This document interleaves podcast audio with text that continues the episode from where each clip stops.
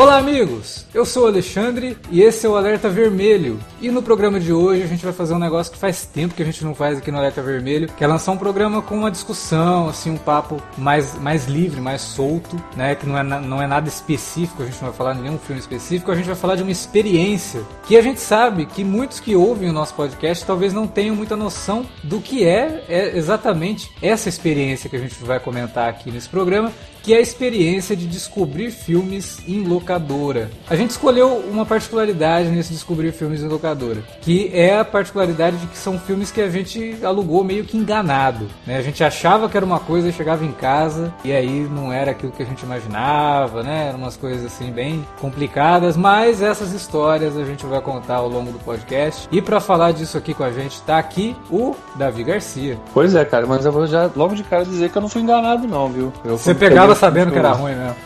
Ah, já imaginava, né? Eu olhava assim o troço, hum, como assim? O troço chega assim.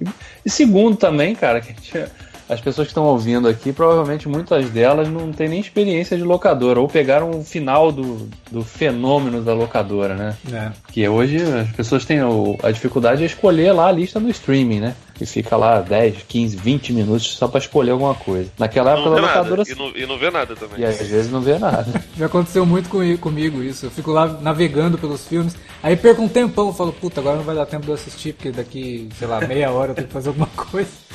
É.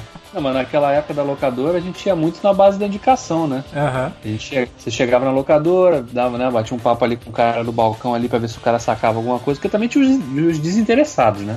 mas vamos, vamos, falar mais disso pra frente aí. Bom, Senão e... essa introdução vai ficar muito longa.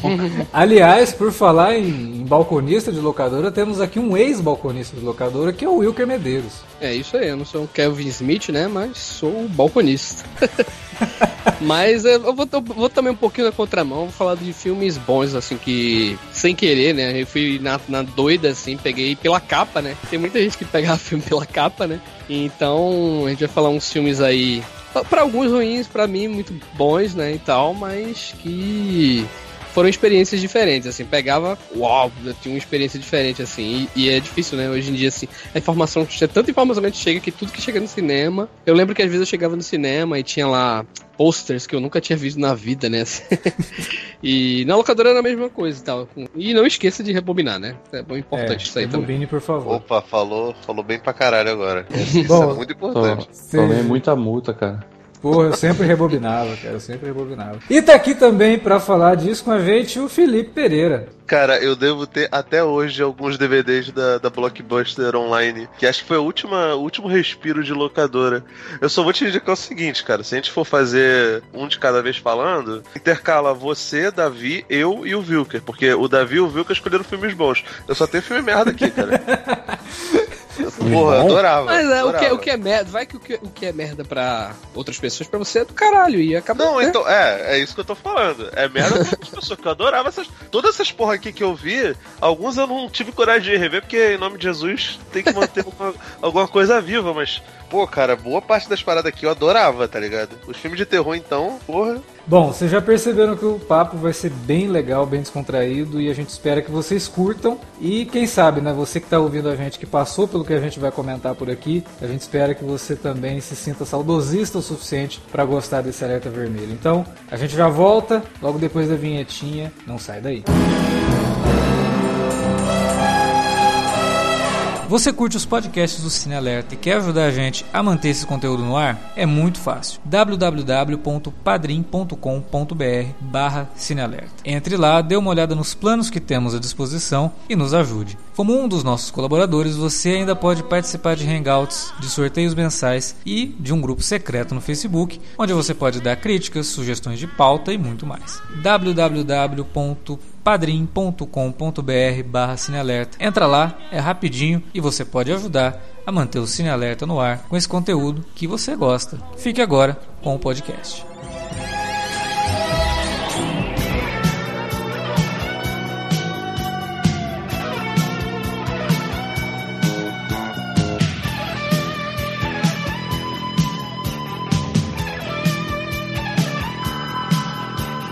Cara, a ideia para esse alerta vermelho veio de um jeito muito bizarro, né? Porque algumas semanas saiu o trailer de um novo filme da franquia Doom, né? Pô, Doom, franquia de videogames super famosa, né? E que tinha já ganhado um filme lá com The Rock, que é horroroso. E agora vai ganhar um novo filme. E, e do nada saiu notícia desse filme e saiu o trailer, né? Eu fui assistir o trailer e lá direto para vídeo, direto para DVD e pra Blu-ray. É, eu já ia falar, John Romero e John Carmack vibram e ao mesmo tempo agora já não vibram mais, né? Porque não vai ganhar dinheiro assim. Pois é, não, e, e assim, o, o, trailer, ele me lembrou demais. E eu até fiquei curioso para assistir ao filme, porque ele me lembrou muito os filmes que eu ia na locadora e encontrava, filmes de ficção científica, e achava até que era alguma coisa interessante. Chegava em casa, era aquelas produções bem capengas, feitas para TV mesmo. É, às vezes era até piloto de TV que nunca virou série, mas né, era o piloto que era lançado em vídeo. E a uma gente. porrada desses, cara. Nossa, uma tem porrada muito, desses chegar. muito. O Liga da Justiça que passava direto no SBT, eu, che eu cheguei a pegar em locadora. O Witchblade, que era é, coisa. Nossa, é, era piloto. Acho que você vai citar uns que são que pra, são os meus preferidos. Que eu gosto pra caralho também. Quer dizer, é preferido naquelas, tá ligado? Mas o porra, achava foda, cara. Achava muito foda. E aí, assistindo esse trailer, eu falei, gente, isso é muito nostálgico para mim, assim, porque eu assisti muito filme na base disso daí. E eu acho que muita gente também assistiu. Aí a gente começou a conversar, né, e acabou fechando que esse seria o nosso alerta vermelho descontraído de 2019. Porque a gente, a gente quase não tem tempo de fazer isso, a gente sempre é pautado por alguma coisa que está acontecendo e poucas vezes eu a gente acho que consegue, eu mais né?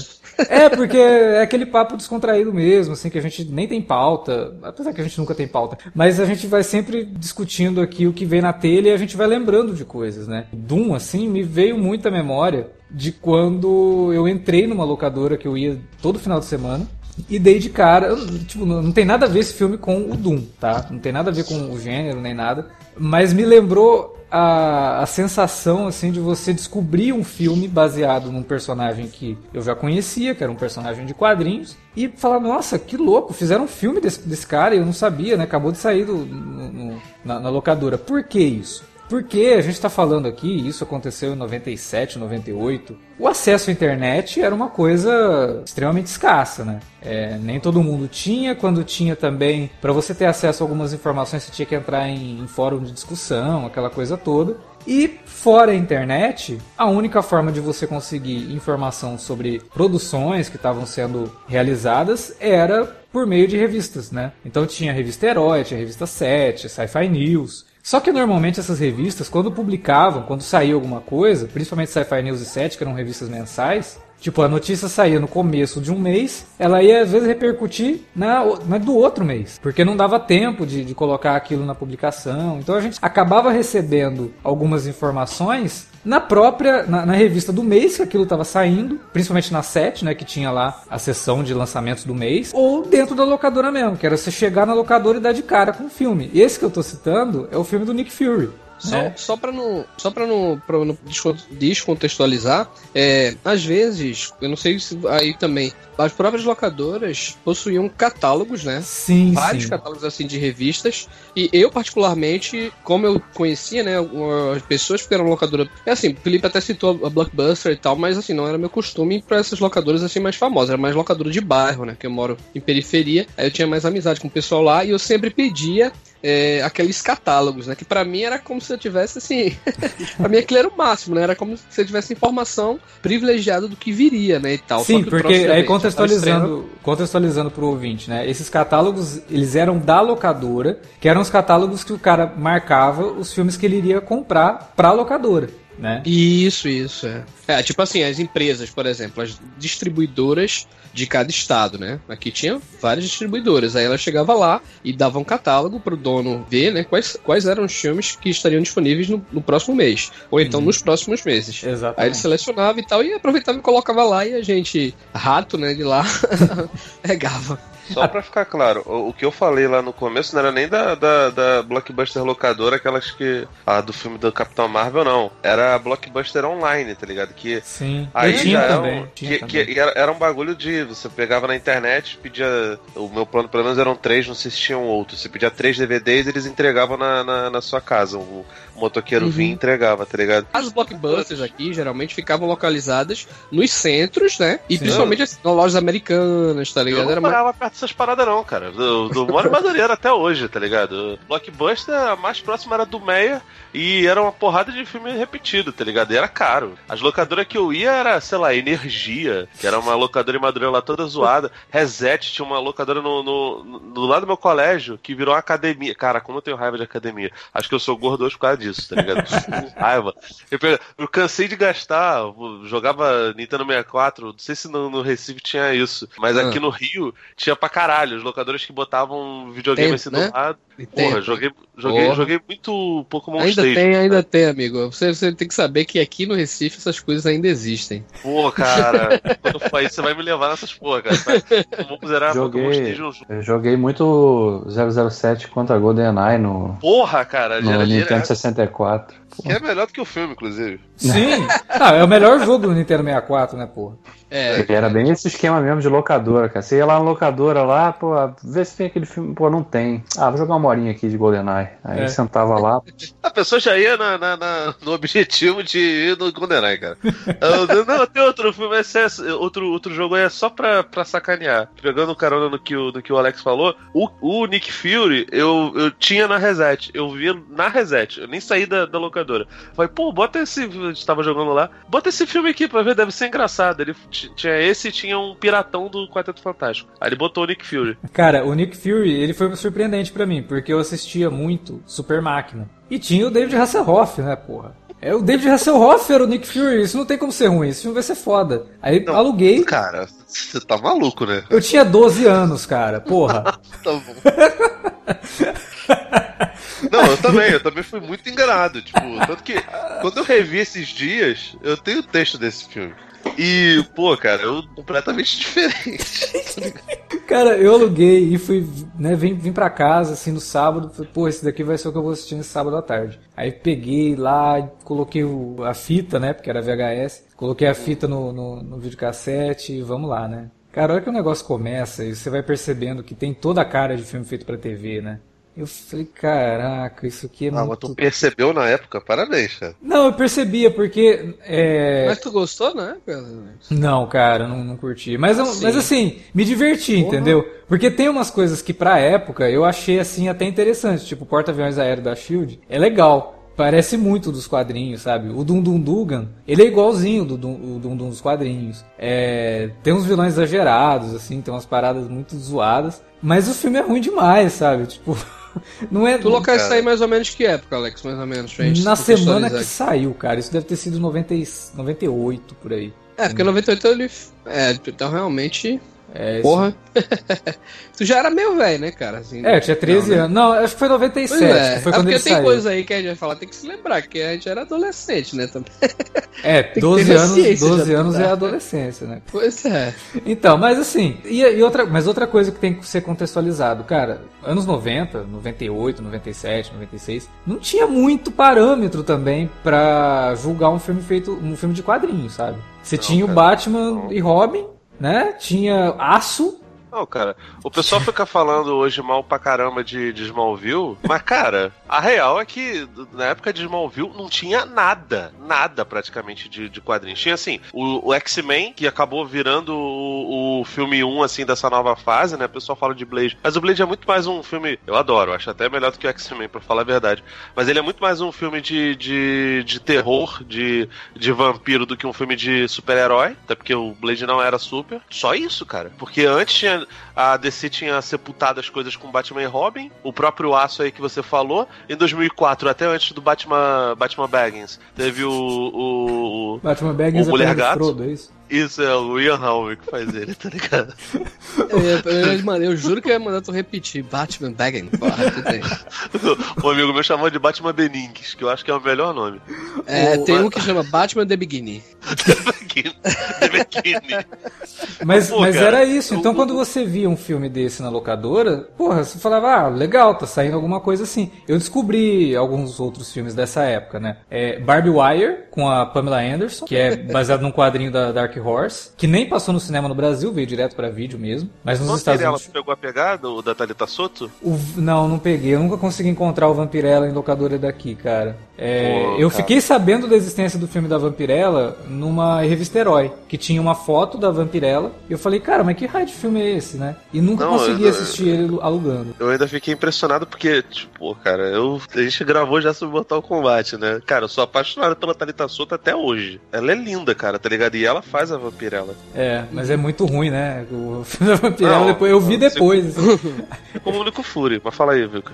Não, uma coisa que a gente tem que também, até para os ouvintes entenderem também, pelo menos eu fiz isso da minha parte, me policiar bastante para não confundir o lance de ver aqueles filmes da TV, né, e os filmes realmente de locadora, né, porque tem muita coisa, às vezes eu pensava, pô, esse filme eu descobri foi muito massa, mas tipo, não, eu vi isso aí na TV, né, e tal, então, que cabia até outro programa, acho, né. Ah, Filmes que é, gente tipo, filmes que a gente descobriu viu na na- sessão da tarde, no Não, Corujão. eu- viu na TV, né, É, que é por aí Eu- vai. a, a minha lista, na verdade, Vilca, são filmes que eu pegava na locadora e eu copiava com os dois VHS, tá ligado?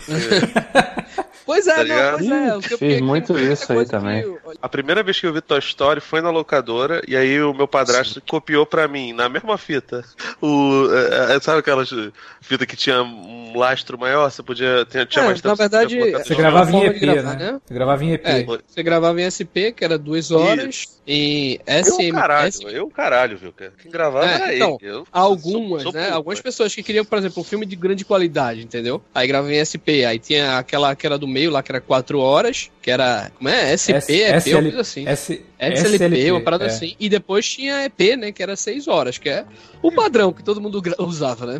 Ele, ele gravava o, o que desse mais coisa. É tipo assim, num lado tinha Toy Story, no outro tinha Spawn, Cidade do Inferno. É assim, era, era bem aleatório mesmo. Não, e se bem que assim, Felipe, só pra não te corrigir à toa, né? é, existiam realmente fitas maiores de que 120 minutos, né? Sim. Que era aquelas lá de 180 minutos. Tinha de 160 É. também. É, Ah, pois eu, eu não vou nem lembrar, viu? que Eu, Pior que Não, quando mas eu fui fazer tinha, mudança tinha, agora, eu, eu peguei vários VHS que eu não me livrei, né? Porque eu sou um acumulador do caralho.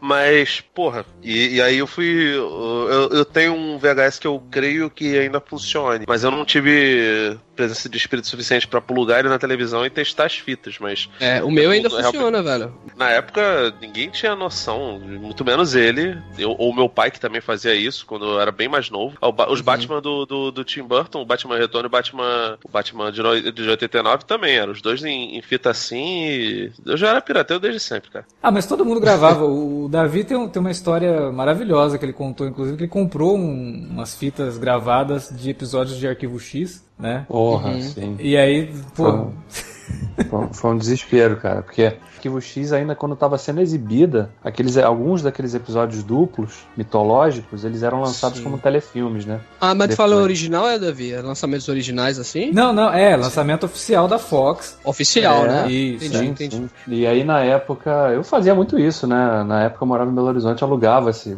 via com a galera esses, esses episódios especiais aí que transformavam em telefilme.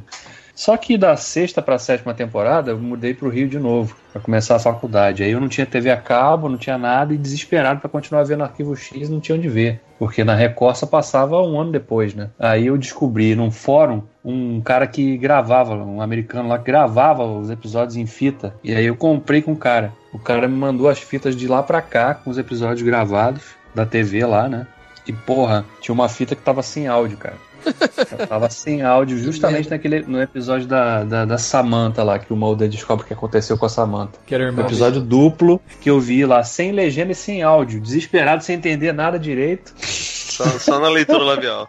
Praticamente, cara. Assim, porra, mas foi os, os tipos de perrengue nessa. A galera que tem hoje a facilidade que se tem hoje, cara. Não É, tem eu- noção de como era o perrengue. Tem, tem um amigo meu, o, o, o Davi, que ele fala que ele não baixa mais nada, tá ligado? Que ele só vê coisa de streaming, gasta streaming, é. 800 reais em streaming e foda-se, ele falou, não, não aguento, tá ligado? Ah, não tenho inteligência emocional mais pra baixar e caçar legenda, não. Pô, eu tenho- eu Essas tenho uma pessoas têm que historinha. ser presas, irmão. É isso mesmo que vocês estão ouvindo. Mas... Mas história em relação a tanto Arquivo X como esse negócio de comprar episódios e tal. É, primeiro essa questão do- dos episódios que eu até interrompi lá o Davi pra falar, porque muita gente aqui, velho, é, comic shoppings ou então lojinhas assim, tipo de cultura pop, essas coisas assim. O pessoal realmente vendia fita pirata, realmente, gravada, tá ligado? De episódios de anime, de episódio de própria série, tá ligado? O pessoal vendia aqui, tipo, fita de, da Buff e tal, com vários episódios e tal, fita de Cavaleiros do Zodíaco, de várias coisas assim, entendeu? Então, por é. isso que eu perguntei, pois é,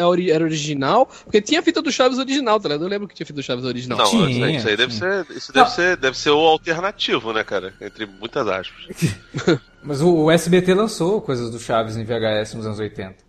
Agora. Cara, tem que lembrar que de... anos 80 também era um terreno meio sem lei, né? É. quem que fiscalizava isso, né? Se o SBT tinha o direito de exibir o troço e queria lançar a fita também, quem que ia saber? Ninguém, que, lógico. Sim, mas ainda de história de arquivo X de fita, eu lembro que num carnaval, carnaval aqui, vocês sabem, né? Moro em Recife, gente, aí os ouvintes Carnaval aqui, assim, a cidade para e a TV também, assim, é carnaval direto. E eu tive a brilhante ideia de gravar um filme que ia passar lá na Record. E, tipo, tem a emissora local, né? Que é a Tribuna aqui. E aí, tipo, ia passar um filme de, de Arquivo X, aquele das abelhas lá, mano. Ah, é o filme mesmo, é o Arquivo X do filme. É o primeiro, né? É, ali, né? é, é o de 98. Fight Pronto, the Future. Eu ia gravar gravar aquele filme. Mano, eu, gra eu, fui gravar aquilo ali, ia gravar em SP ainda mais.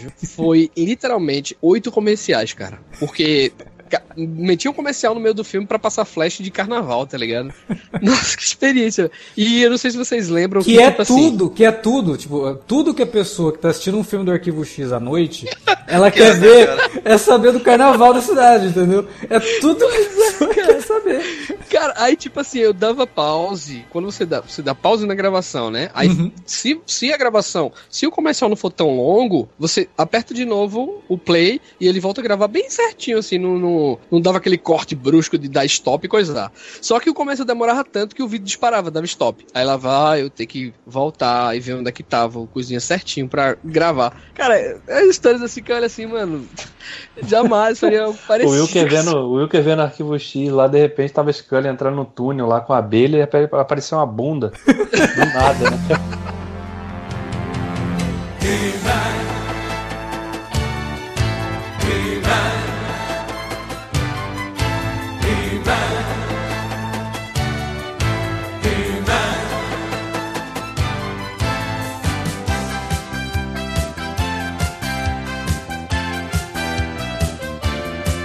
outro fenômeno também dessa época, das locadoras ainda da época do VHS, né? Porque quando já tinha um DVD, a internet estava engateando, então de alguma maneira você ainda tinha acesso a algum tipo de trailer, alguma coisa. Mas quando a gente fala ali de meados da década de 80, início de 90 ainda, cara, você não tinha acesso. Então se você lia na revista 7 uma sinopse de um filme e ficava curioso, pô, deve ser legal, né? Você não tinha como saber. Né? Deixa eu dar uma olhadinha aqui no YouTube o trailer desse filme pra ver como é que é. Dar uma sacada aqui. Você não tinha isso, cara. Então a aposta era muito mais no escuro mesmo. Quando você chegava na locadora e ach... porra, o filme tá aqui disponível pra alugar. E aí você alugava totalmente no escuro. Então você se deparava com essas pérolas aí, igual essa do que o Alex selecionou, do Nick Fury, porque é, é o que? É só um personagem que você conhece e que fizeram um filme, mas não, e... como é, qual é o tom do filme. As pessoas hoje hoje em dia nem devem saber como é que era o Nick Fury, porque o David Hasselhoff, para quem não sabe, é um, não é um ator negro, né? O Nick Fury negro é uma, uma, uma parada do, do, do, universo Ultimate, né? Que foi é, deliberadamente baseado no, no, Samuel Jackson, reza a lenda até que ele só deixou usarem a parada pra, ó, se vocês fizerem um filme com o Nick Fury, vocês me chamem. Visionário, então, viu? Não, é, não. Porra, você acha realmente que naquela época o pessoal falou, caraca, é. vamos fazer aqui um universo compartilhado. Porra, totalmente visionário, né, cara? Mas, pô, eu tinha uma, uma lembrança falsa do Nick Fury. Porque na minha cabeça trocava o tapa-olho no meio do filme, mas isso nunca aconteceu. Eu fiquei não puto, é ruim eu fui assim, ver né? de novo. Eu falei, caralho, não, vai trocar. Eu, falei, eu, quando eu fui rever, eu já sabia que era ruim, tá ligado? Eu, na minha cabeça trocava. E não trocou. Eu fiquei puto, cara. Eu não, não aceitei, tá ligado? Mas beleza, fazer o quê? Não, não tinha jeito. Mas, ô, ô, Davi, você também tem, um, tem, um, tem uns filmes aí que você selecionou para discutir nesse podcast, né? Esse babaca escolha foi bom. Já devia pular até pra mim. O primeiro, o primeiro filme que eu selecionei pra gente discutir ou relembrar assim, da experiência de ter visto foi Mestre do, do Universo, né? do He-Man filme de 87. É, nosso querido Dolph Landry. Esse eu vi na TV, cara. Esse... É, eu, eu, eu ia falar, outro que eu vi na TV. É. Não, esse outro eu que eu li jamais esse eu vi no Esse eu vi no meu cinema particular do VHS na TV de 14 polegadas. Graças a, A graças à 16. fita. Graças à fita, cara. Pô, foi uma surpresa, porque na época o, os desenhos do He-Man já faziam muito sucesso, né? É, vocês não, que vocês são estão na fralda ainda, mas naquela época eu já via. Era muito famoso os bonequinhos da Mattel, é. e, o, e o desenho que passava. Aí, de repente, um belo dia na locadora, tem um cartaz lá com, com um cara, né? Pô, o Dolph Lundgren tinha feito o, o Rock 4, né? Uhum. Dois anos antes. Então já, já era um rosto que você olhava assim, porra, já vi um filme com esse cara. Mas o cara vestido assim, com a roupa meio medieval e tal, aí tinha uns personagens que você olhava assim, porra, mas parece aquele. Aí tava lá, Mestres do Universo, porque na época eu nem sabia que He-Man era Mestres do Universo. Começa por aí também, né? É mais um motivo da a falta de informação que era na época. Pô, mas o E nome aí? do desenho era gr- tava grandão. He-Man e os Mestres do Universo. Não, mas, Ah, sim, mas quando, quando o, o Felipe, o Felipe não, não tá ligado. A Globo não passava a abertura do desenho. Só vinha uma, É. uma imagem padrão. Caralho, que... He-Man! Não, tá errado, cara. Exatamente. Aí começava, cara. Sabe de nada, inocente, o Felipe. Né? Nossa, Cara, cara, que, que esses caras que nasceram na década de 80 não sabem de nada. É, Caverna do Dragão, a mesma coisa. Caverna do Dragão. Turum, Começava. E aí o. Como é que era? Como é, como é que era? Porra. He-Man, eu lembro, eu lembro que a abertura de He-Man era tipo ele só. Ó, que coisa bonita. Pegando na espada assim, levantando e o cara, He-Man. Pronto. É isso aí mesmo. Esse cara que eu tava falando lá na abertura, né? De, de você pegar. ter confiança no cara do balcão da locadora, porque o cara via muito filme ali. De fato, e tava sempre interessado em falar sobre os filmes para as pessoas que iam na locadora. Ah, então Aí cara- esse aí tu deu sorte porque gostava de filme, né? Tinha um Não, locador e Não, gostava mais de ou menos, né? porque- Porque ele indicou o Mestre do Universo, cara. Não, não, ele não indicou. Eu, eu fiquei olhando, pô, na época eu tinha o quê? Foi, eu vi esse filme acho que em 89. Foi 80, 88, 89, não Já lembro tinha agora. uns né? Eu 20, tinha 25 10 anos. Aí o cara falou assim, pô, aí eu perguntei, esse filme, esse filme aqui é do é do He-Man? Que parece, o cara, não, esse é mesmo, o filme do He-Man. Mas, pô, aluguei o filme achando que ia ver o desenho do He-Man, né? Um filme sobre de- achando que ia ver o corpo e achando que ia ver o gato guerreiro lá. Tudo, pô, cara, o filme totalmente diferente, né? E, pô, anos depois, claro, você vai conhecendo um pouco mais daquele universo, você falou, pô, e- essa leitura que os caras tentaram fazer pra essa adaptação foi a mais próxima do que a Mattel via pra aqueles personagens, né? É. Um dos Só que- roteiros, né? O He-Man do filme, ele não é baseado no desenho. Ele é baseado na linha de Exato. brinquedos. Então, Não, É, eu sei, é porque tu lembra daquele documentário que a gente viu de brinquedo, que um fez o- um roteiro É. de uma revista em quadrinho, ah, sim. aí o outro camarada escreveu não sei o quê. Cada um, o, o He-Man é uma criação, assim, de várias mentes, né? Porque esse, eh, até naquela, naquela entrevista lá que pergunta, foi você que criou o He-Man? O cara, sim, fui eu. Aí pergunta outro cara, quem foi o criador do He-Man? Ele, fui eu. Aí pergunta os quatro caras, velho. Tipo, cada um tem uma versão. Tem o velho lá, que é o criador maior mesmo, né? Que, que criou o design do personagem, que fez todo o lance, que é oficialmente criador do He-Man. Mas tem vários caras. Tem os dois caras lá da- dos bonecos e tal, que concebeu, né? Aí tem que ver de onde ele pegou, do, da- do quadrinho, né? Que He-Man lançaram com um quadrinho, né? Junto, né? Os brinquedos, né? É. O que realmente importa é que não era passado em. Como é era o nome do lugar? Eternia. Era, era, era, Sim, era no, no- na Terra. Em Nova Jersey. nervoso, porque eu, imagino que eu imagino que o. Cara, é, né? Tá tudo errado, né, cara? Podia ir pra Nova York, aí daqui a pouco aparece a Mônica do, do, do, do Friends, e aí aparece o He-Man, o Dolph Lundgren, de tanguinha. E, cara, besuntado, com mó. Cara, aquilo ali é seios, tá ligado? Porra! mó peitão, cara. Mó peitão. E Desenhado eu- eu pelo tô- Rob Liefeld. Sim, exatamente, cara. Era o He-Man Rob Liefeld, cara. E, pô, eu, eu imagino que isso deve ter irritado pra caralho o, o Davi. Ah, cara, não tinha o corpo, não tinha o gato guerreiro. Não Tinha um duende bizarro, cara, nesse filme. Nossa, cara, e tinha, e tinha o. eu- mas eu gostava, aí eu. Mentor, até hoje, mentor. porque eu já revi esse. Ah, porra, é, não. Você fala- pô, cara, e o He-Man era maneiro porque, tipo, o desenho, que devia ser o que o Davi co- conhecia também, era, era um medieval futurista, né, cara? Era, o- era muito escroto. E, pô, cara, no- o, o, o que eu achava foda era que o. Isso eu achava realmente bom. Frank Langella fazendo o esqueleto era foda. É, não. Mas não. Pô, o Frank Langella era, tinha, ganho, já, tinha ganho prêmio, né? Um pouco tempo antes, assim, de. E aí botaram ele. E ele, ele até faz bem, né, cara? Ele é uma das melhores coisas do filme, assim. Mas é um filme muito ele- zoado, cara. de- A gente não Hã? viu a interpretação do Langella, né, cara? A gente viu o dublador do, do esqueleto, porque, pô, cara. com certeza você viu com, a, com a- o esqueleto com a voz do Carlos Alberto ex Vasco e o He-Man era o, Rafael Moura. do Fluminense. Não era. Não. Não, era o do Lund- Lundig. Será que o Davi alugou legendado o He-Man?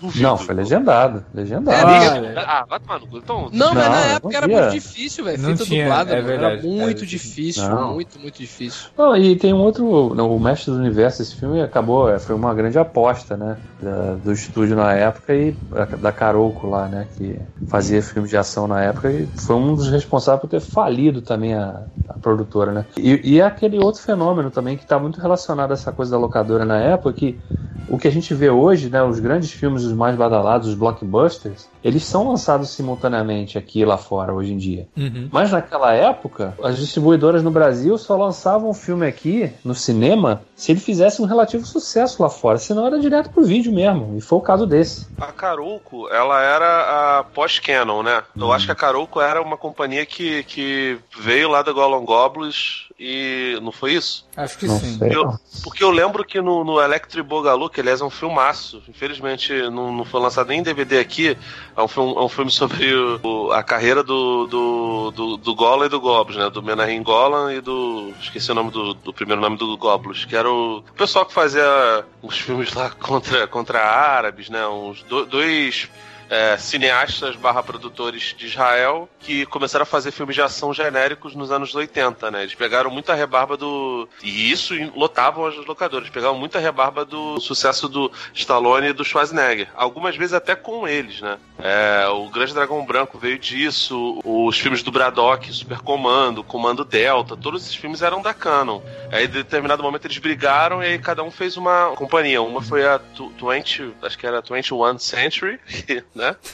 E, e acho que a Carolco era uma, uma delas, né? Pô, cara, mas eu achava foda. O, pra, pra ser bem sincero, o Mestre do Universo eu tenho mais lembranças de ver na, na Globo Dubladão do que na, na locadora. Sim. Totalmente, Também totalmente. na Até porque, Globo, tipo assim, na locadora, eu lembro que eu vi, mas eu vi junto com uma porrada de filmes que o. Isso bem depois, cara. Que o Dolph Lundgren fez. Tinha aquele O Grande Anjo Negro, que hoje em dia tem até uma edição especial em DVD, não sei porquê. Em Blu-ray, saiu, saiu remasterizado esse filme o ano passado. Cara, eu não entendo por quê, porque não é maneiro. Mas foi igual o Mestre do Universo também. Foi depois que foi ele, ele no período da exibição dele lá fora, ele foi um fracasso. E aí no início dos anos 90 eles relançaram ele em Blu 90 não, né? Aí já início dos anos 2000. É. Relançaram em Blu-ray remasterizado. O filme fez uma graninha lá, cara. Virou Não, Aquelas e- coisas e de Street virar Fighter né? também, né, cara? Street Fighter Mas, é- também. ma- ó, mas aí que tá, o Street Fighter e o He-Man e, o- e o Mestre do Universo, eles são filmes ligados a franquias grandes, né, cara? O He-Man até hoje.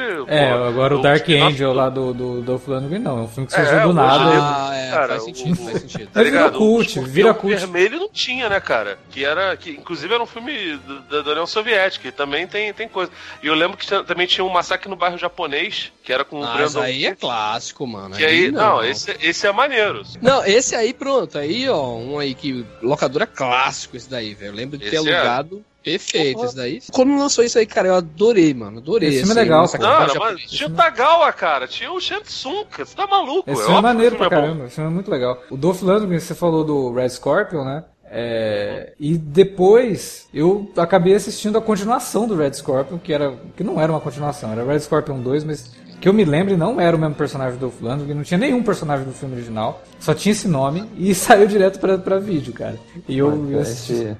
É o mesmo fenômeno, não vou falar agora, mas é o, é o mesmo fenômeno do, do outro filme que eu vou destacar daqui a pouco, que teve uma continuação que não tinha absolutamente nada a ver com o original.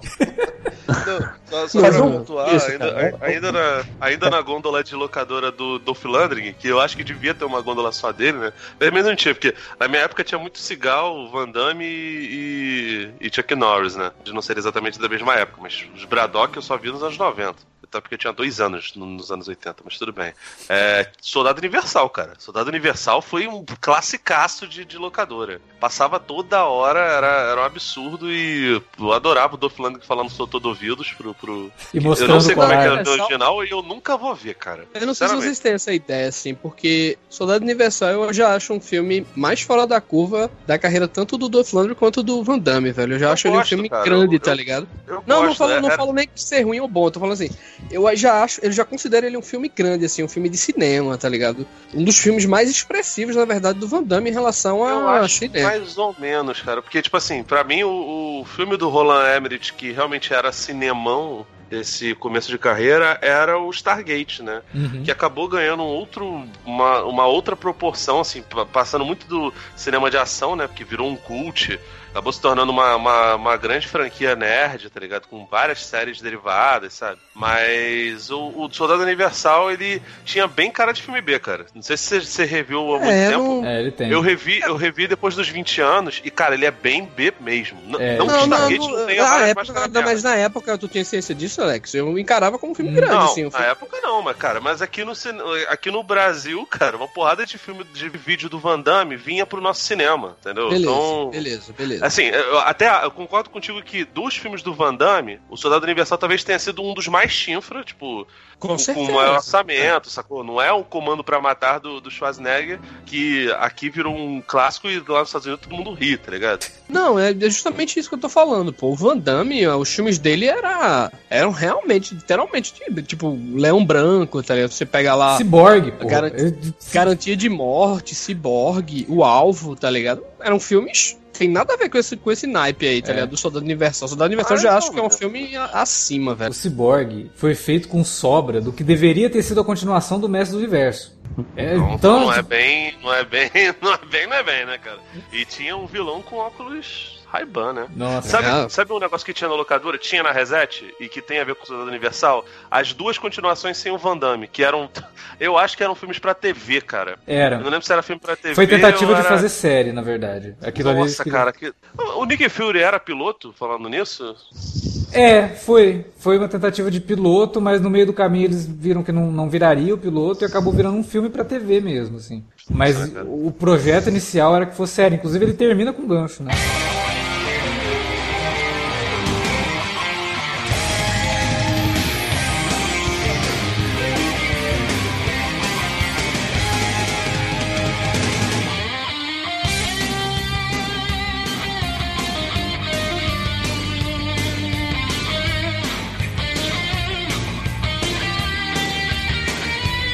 Então, na verdade, pra falar primeiro, não, não separei um filme, não. Eu separei uma, uma série de bizarrices que eu via na locadora, tá ligado? Uhum. Cara, eu acho que eu já falei isso várias vezes. Eu devo ter discutido muito com o Vilker em relação a isso, porque eu sei que ele gosta também. Mas quando eu era garoto, eu não podia ver Cavaleiros do Zodíaco na televisão, porque minha família toda é cristã, tá ligado? Minha mãe é pastor, até hoje. Sensacional, isso aí. Só que, cara, eu adorava, tá ligado? Hoje em dia eu acho uma merda, né? Tipo, realmente foi lembrança reprimida que eu, adorava. E aí, cara, uma vez eu cheguei na locadora e vi a porra de um, de um, de um filme lá, Cavaleiros do Zodíaco, o Santo Guerreiro. Aí eu fiquei boladíssimo. Falei, caralho, tem um filme do Cavaleiros do Zodíaco. Que foda, não sei o que. Tipo, eu, depois, com o tempo, achava que era o filme do Abel, viu? Mas não era, não. Aham. Era- O do era Abel, filme- inclusive, passou aqui no cinema. Exatamente, O o do do Abel. Até porque o Abel é. O filme do, do Abel, não lembro agora o nome, foi o terceiro filme, ele era longa-metragem. Esses aí não, Isso, esses eram, esses eram bem curtinhos. O Santo Guerreiro era o filme do- da, da Ares. Que eram os Sim, Cavaleiros de Prata lá, que, né, Que, que- era, é. que eram ressuscitados. Tipo assim, eu fiquei impressionado. Tipo, eu aluguei e falei, caralho, que foda, não sei o que. Eu achei que ele ia lutar contra o Cavaleiro de Ouro, contra o Caralho a 4. E não, cara, o filme era uma merda gigantesca.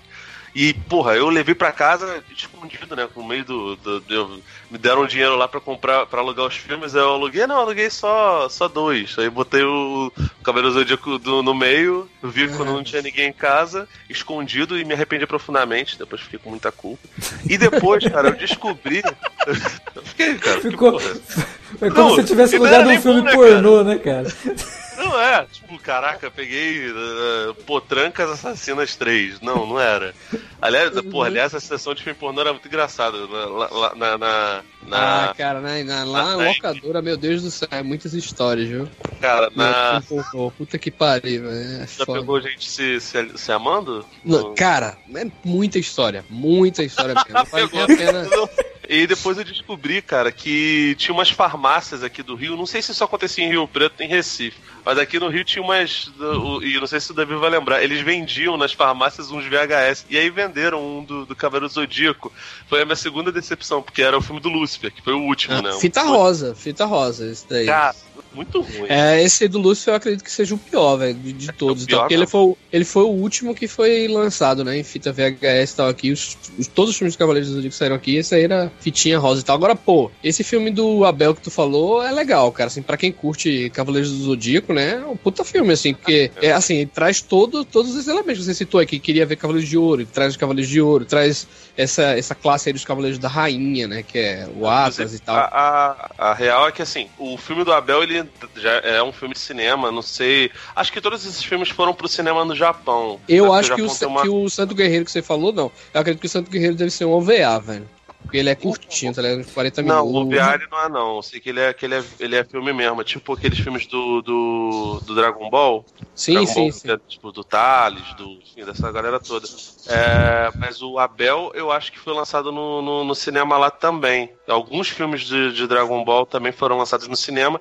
E a abertura que passava na, na manchete, a primeirona, ela tinha cenas do, desse filme do Abel. Mas, Sim, cara, sim, sim. a realidade é que assim, quando eu ia na locadora, eu ficava muito assustado. E eu sempre tentava levar algum desses filmes pra, pra casa pra poder ver, tipo, é, Sharkman, O Rato Humano, que era. Rato humano, cara, menino rato, né, velho? Caramba, Era muito bizarro muito filme. feio. A capa era, tipo assim, era um bicho muito escroto. Muito, E- muito, caralho, é isso aí Cara, era maravilhoso. A primeira vez que eu vi o The Stuff, que o The Stuff acabou virando um, um- um clássico, né? Eu não lembro agora qual era o nome. Qual era o nome, Alex? Não lembra, não? The Stuff É. é a coisa, né? Não, era coisa. É, acho é que a era coisa, é a coisa. O The Thing era porque- Enigma de Outro Mundo. Exatamente. Aquilo Pô, que. agora- Esse é a coisa, é aquele que a capa de DVD é tipo uma gosma verde saindo dentro da. Isso, o cara tá esse mesmo. derretendo uma gosma Meu Deus do céu. Esse eu vi no SBT, cara. Cara, também, mano, também. Tem esse- esse cinema é esse filme pegava assim. muita coisa desse daí. Tipo, Muito, muito, muito. o- eu acho que inclusive a gente vai fazer um. Não é nem fazer um de, de programa de, de filmes de TV, não, viu? Tem que fazer um do cinema em casa só. Cinema em E só casa, isso é verdade. Homem Biônico, eu via pra caralho. O Herbie, Tem- todos os Fusca falaram. Às vezes eu, fico, eu me caralho. pego procurando filmes que eu via no cinema em casa e não faço nem ideia. Tem um que eu vi, velho, que era um abajur. Era um filme de terror, que o abajur é que era o monstro do filme, velho. Eu procurei achei esse filme tanto por aí, velho. Ó, se você que tá ouvindo, se você que tá ouvindo esse podcast sabe que filme é esse, avisa o Wilker aí. E me avisa também, Pô, porque agora eu fiquei curioso. Por Por eu- favor, eu quero ver, caralho. Um abajur. Por Não, favor, me avise. Caramba, o final, eu lembro até do final do filme, velho. A galera derrubando o abajur de um, do sótão e ele ca- caindo, né, tipo, numa praia, assim, num- num- numa encosta de, de mar, assim. Caraca, velho, muito bizarro. E outro que eu passei um tempão pra descobrir que danado de filme era esse, eu acho que é A Aparição, o nome do filme, que é com Charlie Sheen. É o filme do carro.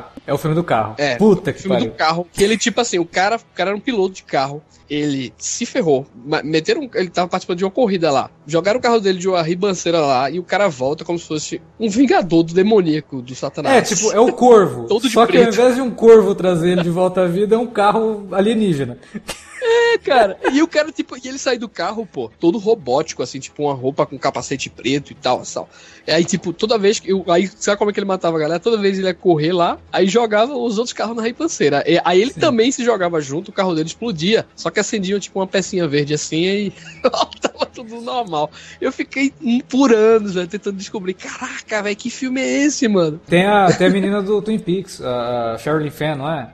Rapaz, tem o Nick Cassavetes. Isso. E é, Sheriff. Shirley é, Fenn tá Fenn, nesse filme. Cara, esse filme é muito bom, cara. Mas não é muito Nick bom. Cassavetes participou de um filme desse, cara. Puta que Mas, pariu. mas aí, voltando a falar desses filmes de terror zoado, cara, eu lembro do. Eu lembro que tinha uma porrada de filmes, assim, umas quatro fitas, cinco talvez, chamada Faces da Morte. Que Nossa, eram. é, Ah, é mas lendário. isso aí isso é, é morte filmada, né? Essa porra. Cara, é, mas algumas não são mortes filmadas, né, cara? Que tinha autópsia de, de alienígena, tinha, tinha desde os. Ah, então esse é os- outro. Tinha, não, é, é porque tinham vários volumes, tá ligado? Isso, isso. Não, porque, Algumas tipo eram assim. mortes filmadas mesmo, tipo, gore Uhum. real. Mas, cara, Isso. tinha tanta parada fake no meio que, tipo assim, eu- eu não sabia. Na época eu olhava, porra, tem alguma coisa. Por- acho que foi o Face da Morte que matou um pouco da minha sensibilidade com, com gore, tá ligado? Quando eu fui ver é, Canibal Holocausto, essas coisas que também eram um, um clássico da, da- das locadoras, né? Do, do- do cinema, que, que tem um- uma pegada completamente diferente, inclusive, que é o terror da, da Esse Itália. eu nunca vi, velho, por aqui, velho, na locadora daqui. É pesadão, acho que a galera não trazia, Cara, não. eu acho que a locadora onde eu, onde eu ia tinha várias paradas pirata. Porque várias vezes eu peguei bagulho que, que era em língua estrangeira, não lembro qual era a língua, porque até hoje não sou troglodita, mas. E que não tinha legenda, não entendia nada, só via as figuras. Então, tipo assim, boa parte da minha cinefilia novo era, era isso daí. Coisas que eu pegava sem, sem saber e depois eu fui descobrir o que, que era, e baixei, Uhum. vi, ou simplesmente. Vocês já não vi. locaram, Davi, Alex, a face da morte, essas Não, coisas assim? não, não, Não, nunca, nunca também tive vontade. porque- Mas era, era lendário, assim, tipo, uma galera da minha turma de escola sim. falava do filme, não sei o que, e eu falava, ai gente, que bobagem isso. Era tipo vários. Era vídeo, coleção de, de momentos. Era o- Isso, isso, perfeito, Era Davi, perfeito. Momentos. Freak, né, cara? Cara, eu lembro que eu Não, vi um, é- cara, que, é. que a turma alugou, porque antigamente, né, a gente se reunia tudinho aqui pra, pra assistir filmes, pra assistir Antigamente até desenhos e usava tal. o termo turma, né? O- É. pois é, a gente se reunia aqui pra, pra ver filmes e tudo mais. Aí, tipo, os caras pegaram um desses, cara. Só que era uma fita bem velha, assim, bem meio verde e tal já. Mas eu lembro, eu fiquei impressionado, assim, tipo, por um tempo, velho. Tipo, o cara sendo eletrocutado na, na cadeira elétrica. Mas o que eu fiquei. é, ficava viajando, o que eu fiquei lembrando foi, tipo, a sensação dele, tá ligado? Tipo, no corredor da morte e tal, esperando, assim, o olhar dele, assim, o caralho mesmo. Eu ficava, tipo, lembrando, tá ligado? Da cara do cara lá, tipo, vai se fuder. Mas, tipo, não era filme, mano. Era. É, eu não via sentido em alugar um negócio desse, sabe? É, Gastar uma grana é, com um negócio nunca, desse. nunca aluguei isso. É, nunca aluguei isso. Jamais eu alugaria também. uma bobagem. Sei lá, assim. velho. O pessoal alugava. Eu não, pra, mim, não, pra mim não dá, né? Assim, tem, tem, tem gente que curte, acha não é que curte, acha curioso, né? É. Mas pra mim não. É, não, não, não, não era do meu feitio.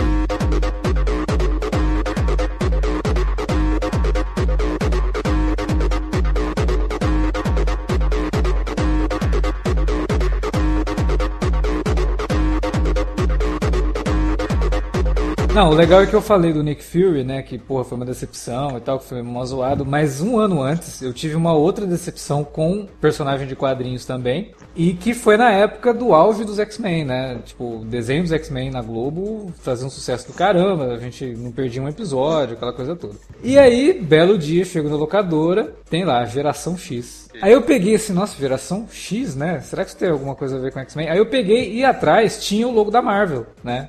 O logo da Marvel da época que era um, era um logo vermelho, assim, montado. O M era como se fosse um filme, né? Dobrado. E aí um estúdio, assim, escrito com letra. letra de, de, de mão, sabe? Era Marvel Studios, assim, um negócio bem. bem anos 90 mesmo. Eu, le- eu lembro que o Nick Fury também tinha isso. No final lá aparecia Marvel Studios, tanto que no Exatamente. texto eu coloquei, ó, gente, era, da, era original Marvel. Óbvio que não era, né? Mas, É, era, pela piada. era o Marvel Studios original, né? É, primeiro. muito melhor do que esse daí. Aí fui ler a sinopse do filme e realmente, né? Se passava lá, mutantes e não sei o que. Eu falei, nossa, cara, tem um filme dos X-Men, tipo, que se passa nesse universo. Eu preciso ver isso.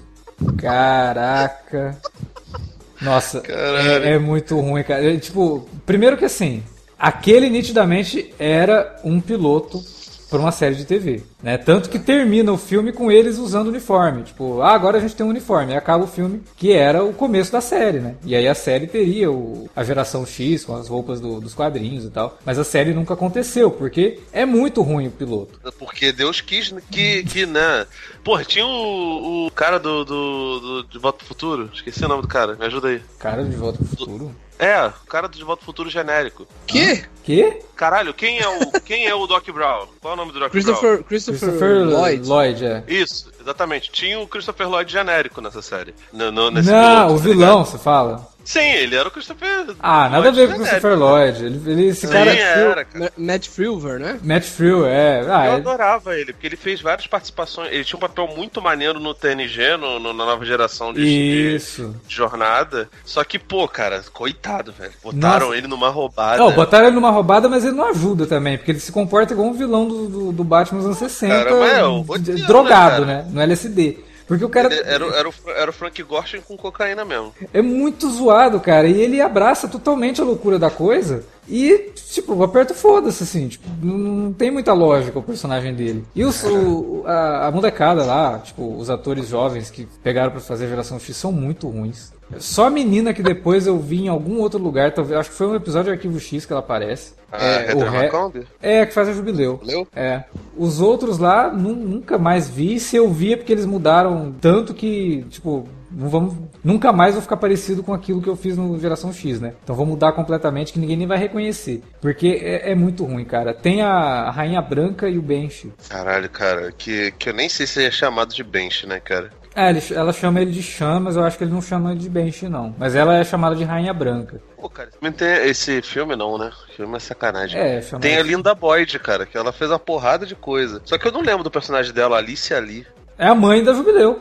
É a mãe da Jubileu. É a mãe da crer. Jubileu que aparece no começo do filme só, e depois Pô, ela volta. fez vários filmes, cara. Tipo, E o filme tem um monte de assim, plano holandês maluco, cara. Tipo, Caralho, cara, era muito ruim. Tinha um ciclope genérico, lembra? é, que é criado pro filme, inclusive. E justamente por causa disso, tipo, a- o grupo nos quadrinhos tem quase todos os personagens tem no, no Geração X dos quadrinhos, É, mas tem o Derme, tem a, tem É. a Amy. mas esse cara que é o Ciclope genérico, eu acho que eles criaram justamente pra ter isso, tipo, ah, tem um cara que é tipo o Ciclope no filme, sabe? E tipo, é muito ruim porque o raio dele demora pra sair, né? Tipo, ele tira o óculos assim, o raio vai demorando pra chegar no Ah, lugar. né? Porque eu tava esperando renderizar, né? É bem por aí, Caralho, cara. É cara, esse ruim. filme é muito ruim, mas ele é muito bom. Porque a parte dos sonhos, a parada onírica, o, o Sean Cassidy, né, que é o Banshee, que não tiveram nem coragem de botar o nome do personagem. Assim, eu sempre achei.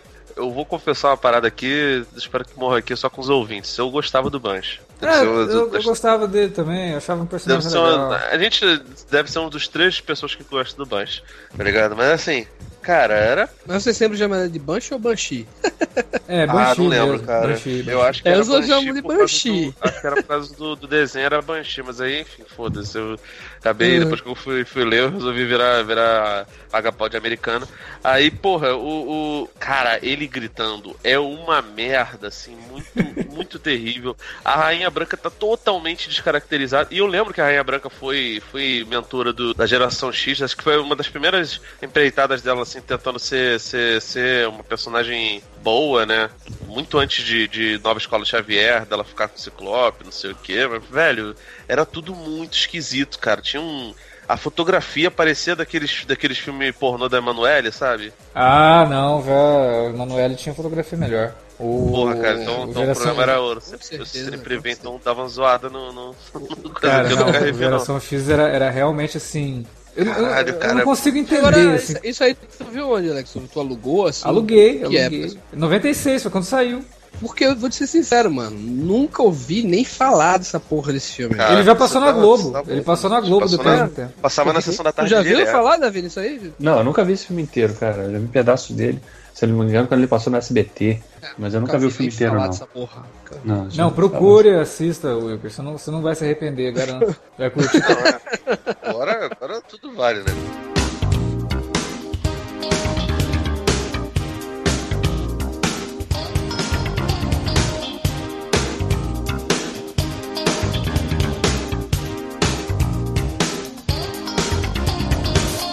Curiosamente, tava falando agora há pouco do Van Damme, né? Os filmes do Van Damme. Que, Opa, de fato, fez muito É, pois é, o Van Damme fez muito sucesso, fez muito sucesso aqui no Brasil no- na década de 90, né? Até finalzinho da, da década de 90, porque fazia lá fora, né? Mas o primeiro filme que o Van Damme fez nos Estados Unidos, depois que ele mudou pra lá, foi um filme que ele é o vilão, né? Um filme com, com uma trama bem tosca, assim, de um cara que o pai dele era, era lutador e se recusa a entrar pra uma gangue é assassinado, o cara se muda, ele então recebe a visita do espírito do Bruce Lee, que passa a treinar o cara pra ele poder se vingar do assassino do pai, que é justamente o, o personagem do Van Damme. O nome do filme é Retroceder Nunca, Render-se Jamais.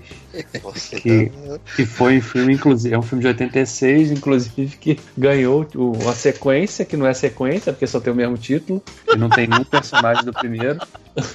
Mas Mas é até aí o Grande Dragão Branco e o Kickboxer, que também era do Van Damme, a sequência também não tinha nenhum personagem. Não, exatamente, que é um. Que é, eu ia falar isso Tinha- mais cedo. tinha- mas- no Kickboxer tem um vilão, né? O vilão recente. É, só o King Paul lá, né? O Kong Paul. John, né? John Paul, né? John Paul. Tom Paul, Tom Paul, né? É um fenômeno também dessa. Muito característico desse filme, principalmente do cinema de ação, né? Dessa época, né? De lançar sequências que não tinham absolutamente nada a ver uma com a outra. Era só o mesmo nome. Mas esse filme ele, ele é bem tosco, cara. Ele é bem ruinzinho, assim. A, a trama dele é, é bizonha. Até o ator que, que escolheram pra fazer o Bruce Lee parece um pouco, lembra o Bruce assim, mas porra, nossa, sem, sem explicação nenhuma, ele é simplesmente um espírito que aparece lá pra ser o professor do cara. E o cara aprende, né? O cara aprende o, do, do, das artes marciais. Graças ao Bruce Lee que, que, se apresenta lá e aí o filme culmina numa batalha no ringue do, do, do, personagem protagonista, o herói, contra o Van Damme. Quase não fala nesse filme, ele tem pouquíssimas falas. ele podia até ser um Terminator na época, porque ah, mas ele, mas ele, assim como o Arnold, né? Ele veio de outra parada, né? O cara lutava, Sim. o cara era bailarino e veio ser ator daquilo ali. Igual o próprio Arnold, né? Era um Exatamente. cara fisiculturista e pegaram ele pra. Agora é, é curioso, muito... Davi, tu, tu citou o retroceder, né? Eu nunca desse, retroceder jamais, sei lá. É, é um dos primeiros, cara. Não lembrava que esse filme era um dos primeiros filmes do, do, do Van Damme, mano. E ele passava é, bastante primeiro. esse filme, cara. É o primeiro filme dele em, nos Estados Unidos. O que eu acho que devia ser um, um desafio muito grande era colocar o nome desse enorme na, na, na, na lombada da, da fita. Que é... Porra, Põe em duas linhas. É. Põe em duas linhas. É, tipo, aquele, aquele o título, sabe? E, e por incrível que pareça, o título em português não é é tão diferente do original, né? Porque o original é No Retreat, No Surrender. É, mas é mais então, resumido, né? Tem menos palavras. É, sim, sim. Mas eu digo, a tradução é. Menos caracteres. Menos caracteres.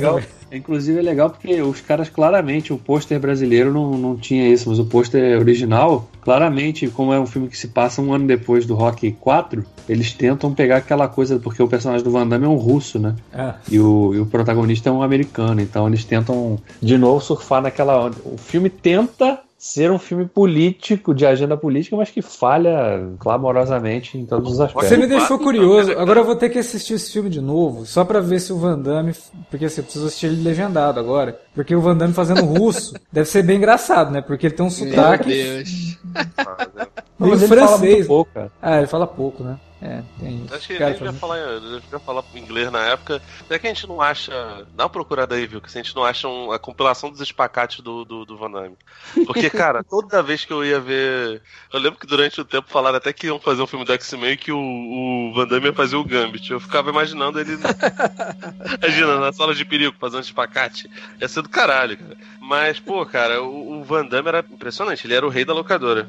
Eu lembro que o, o Grande Dragão Branco, ele foi um filme que fez muito sucesso aqui no Brasil, principalmente. E ele tem umas continuações horrorosas, todas para vídeo, né? Que era até com o, o, o Alex que gosta dele. O, o Daniel, Daniel Bernhardt. Nossa, ele é maravilhoso, cara. É o Ciro do, do, do, do Mortal Kombat A Conquista. Que é Que inclusive, Mortal Kombat A Conquista, que também gerou aquela Nossa. coisa do. Continuação do Mortal Kombat. Cheguei na locadora e falei, nossa, mas que de filme é esse do Mortal Kombat que eu tô Caralho, sabendo que existe? Isso era uma enganação, cara. Eu, nossa! O, do, tinha, tinha um lá do, do. Aproveitando pra. Tinha um do Sub-Zero, o episódio do Sub-Zero era o, o, símbolo do Mortal Kombat congelado. Pior é que era legal, né? O, o logotipo do, do Mortal do Mortal Kombat Sim, congelado. Sim, o Scorpion era todo, todo, todo em fogo, sabe? É. Assim, era. Lembro que tinha um que devia ter uns dois episódios que aparecia todo o elenco. Aí aparecia o Shao Kahn, aparecia o Raiden, que era o mesmo cara, inclusive. Que, acho que a gente nem falou isso no, no podcast do Mortal Kombat. Que o Raiden e o. Ah, eu, e o Shao Kahn eram o mesmo personagem. Era não fazia ator. ideia, não fazia ideia disso aí, mano. É uma curiosidade que eu não tenho nem ideia dessa porra aí. O primeiro ah, que saiu é justamente o piloto dessa série, né? Que aí chegou como Mortal Kombat a conquista mesmo e para todos os efeitos era um filme do Mortal Kombat. Aí eu peguei. E né, depois veio Mortal Kombat a cruzada, Isso. Mortal Kombat o, o contexto, tá ligado? Era tudo com C. Mas aque, aquele a Aniquilação, ele é um filme mesmo, né? É que eu vi no aquele cinema é... aquela merda. Ah, não, não, deveria ser, né? Mas é. Aquele eu vi no Aqui, cinema. Esse é um filme total de locador. Esse, graças a Deus, eu não vi no cinema, mas. Esse é, mano. Esse, esse era é. um filme de, de locador. Se bem que ele passou assim... muito, ele passou muito no tela de sucessos, tá ligado? Mas. É, mas passava realmente coisa na tela de sucesso também, né? É. Tela de sucessos nunca devia ter esse nome. Ah, pô, cara, eu acho, eu acho foda todos os filmes do Van Damme. É, eu já falei lá dos do, do, do Soldado Universal. uns que a gente gosta aí que eu quero citar. Eu gosto do Van Damme, adoro ele. Ah, eu gostava muito do Kickboxer, Porra, do meu favorito, meu favorito. O Leão Branco. Maravilhoso, Leão Branco, cara. Eu tenho lei. DVD ainda de Leão Branco, mano, aqui em casa, velho. Qual era o lutador Leão sem Branco. lei, o, o Alex? Leão Branco, o, o nome do filme é Leão Branco, o Lutador Sem Lei. Ah, que é, é, é, é um filme de briga de rua, tá ligado? Que inclusive, nesse filme tem o único filme que, fora que ele fez isso, que é daquele que era, que era do vilão de Esporte Sangrento. Não sei se vocês lembram desse filme com o Marco da Castro, de capoeira. Não, né? que eu vou lembrar? Paranauê, Paraná. Acho que eu não vou lembrar dessa Pois porra. é. Marco da Castro eu- era o herói dos porteiros, cara. Aí, tipo, o vilão desse filme, que é, que é no, no filme, eu ainda lembro do nome do cara, Silvério, o nome do, do vilão lá do, do Esporte Sangrento. que era o cara de cabelão, que lutava capoeira de sapato social, mano. Sensacional. Tipo, cara. ele aparece no Leão Branco, o Lutador Sem Lei. E só isso aí foi motivo também pra eu pirar e tal. Mas o filme é muito louco, que ele é, é briga de rua mesmo, o cara apostando e tal. Mas, pô, tem um filme do Van Damme que eu adoro, velho. É. Kickbox é esse, Garantia de Morte. Não sei se vocês lembram desse filme. Que ele vai pra, ele vai pra cadeia, ele é um policial, ele se infiltra na cadeia Ah. e para tentar desvendar um- uma coisa que tá acontecendo lá e a galera, como qualquer filme, né, de policial que vai pra cadeia, a galera esquece ele lá e, tipo, ele tem que se virar lá. E dentro dessa cadeia, velho, ele lembra até um lance que John Wick faz, que é criar pequenos microcosmos e universos lá. E dentro dessa cadeia de garantia de morte tem, tipo, o padre, que é um cara misterioso e tal, que ele é... Tá, ele lembra o Meia-Noite, tá ligado? De... do Constantino e tal. Cara totalmente misterioso. Aí, tipo, na ala tal, tem um super chefão lá do crime e tal, que é... E, no... e aprisionado numa grade tem um cara que é forte pra caramba e tal, que ninguém vê ele, que é tipo uma espécie de monstro e tal. Não um monstro, mas um cara muito forte e tal. Esse filme, velho, eu não sei se tu lembra, Davi, também, aí era dessa época também, do, do próprio Cara, retroceder. impressão de que esse, aquele. Tinha dois filmes com um nome muito parecido, né? Que Provavelmente eram Os dois filmes- nome. É, Inferno. Inferno e Hell. E Hell, exatamente. Esses filmes, eles me, eles me pareciam muito cópia daqueles filmes poeirinha do, do Jack Chan, cara, que era outra parada que eu alugava direto. Quem sou eu? Tinha, tinha um filme lá que ele era um, que era um, que ele era um agente, mas que não queria ser um, um agente, que ele lutava com os caras, apareciam os caras numas umas, umas motos de motocross, tá ligado? Nas mountain bikes de é motocross é colorida Police Story. que eu achava do caralho. Que é, o Jack Chan era outro maluco que durante um tempo ficou muito famoso. Assim, o Drunk Master é um filme que o pessoal lembra mais, mas pra ser bem sincero, eu fui ver Drunk Master já mais velho, assim, mais quando era pivetinho, não, cara. Eu via esses filmes toscaços aí que ele batia nos caras com tamanco na mão, tá Acho que ligado? o Van Damme também fez filmes que ele era gêmeos, uns dois filmes, né, Alex? Nossa. Que, tipo, é, tem, acho tem, Que é uns três, cara. replicante. Não, é, o replicante. replicante, né? O replicante, por conta do nome, já dá pra ver, né, de onde que vem a influência. É, é muito ruim, é muito ruim, cara. Esse filme é muito ruim. Meu, nossa. Brinca não. Não, esse filme, E ele adorava fazer vilão, vi- os vilões do Van Damme sempre tinha cabelo grande, né? esse filme tem uma assim, cena o- tão constrangedora, cara, do Van Damme, que ele, eh, tipo, ele faz o, o irmão bobão, né? Porque eram clones, Aham. na verdade. E ele é um Ah, ele não, clone. são- ele não faz dois irmãos, não? O replicante são clones. E aí ele. Ele é criado em laboratório, então ele não tem vivência, ele é virgem. E aí tem uma, Ah. tem uma cena com uma mulher, cara. Eu- não sei o que ela faz, ela passa a mão na perna dele e ele ejacula, cara. Tipo, é uma cena tão desnecessária. Jesus. Ela olha, isso, não lembrava disso, não. ela olha na, na, na- na bermuda dele e tá molhado, assim, ela. Ai, nossa, me perdoe, não sei o que, você não tá acostumado com isso. É, é muito sem noção isso no meio do filme, cara. Agora tem um outro. cara? Tem um outro. lembra do alvo, Alex? Então, aí tem um outro que ele realmente faz um irmão gêmeo. Que o irmão é sequestrado e aí ele vai atrás de quem sequestrou o irmão. Esse o vilão é Boleong, né? Também, né? É, isso. Esse é mais antigão, esse é mais Van Damme. É, é, é. Que eu lembro que tem uma cena que o Boleong joga um, um tonel, velho, assim, tipo um barril de. Um tonel mesmo.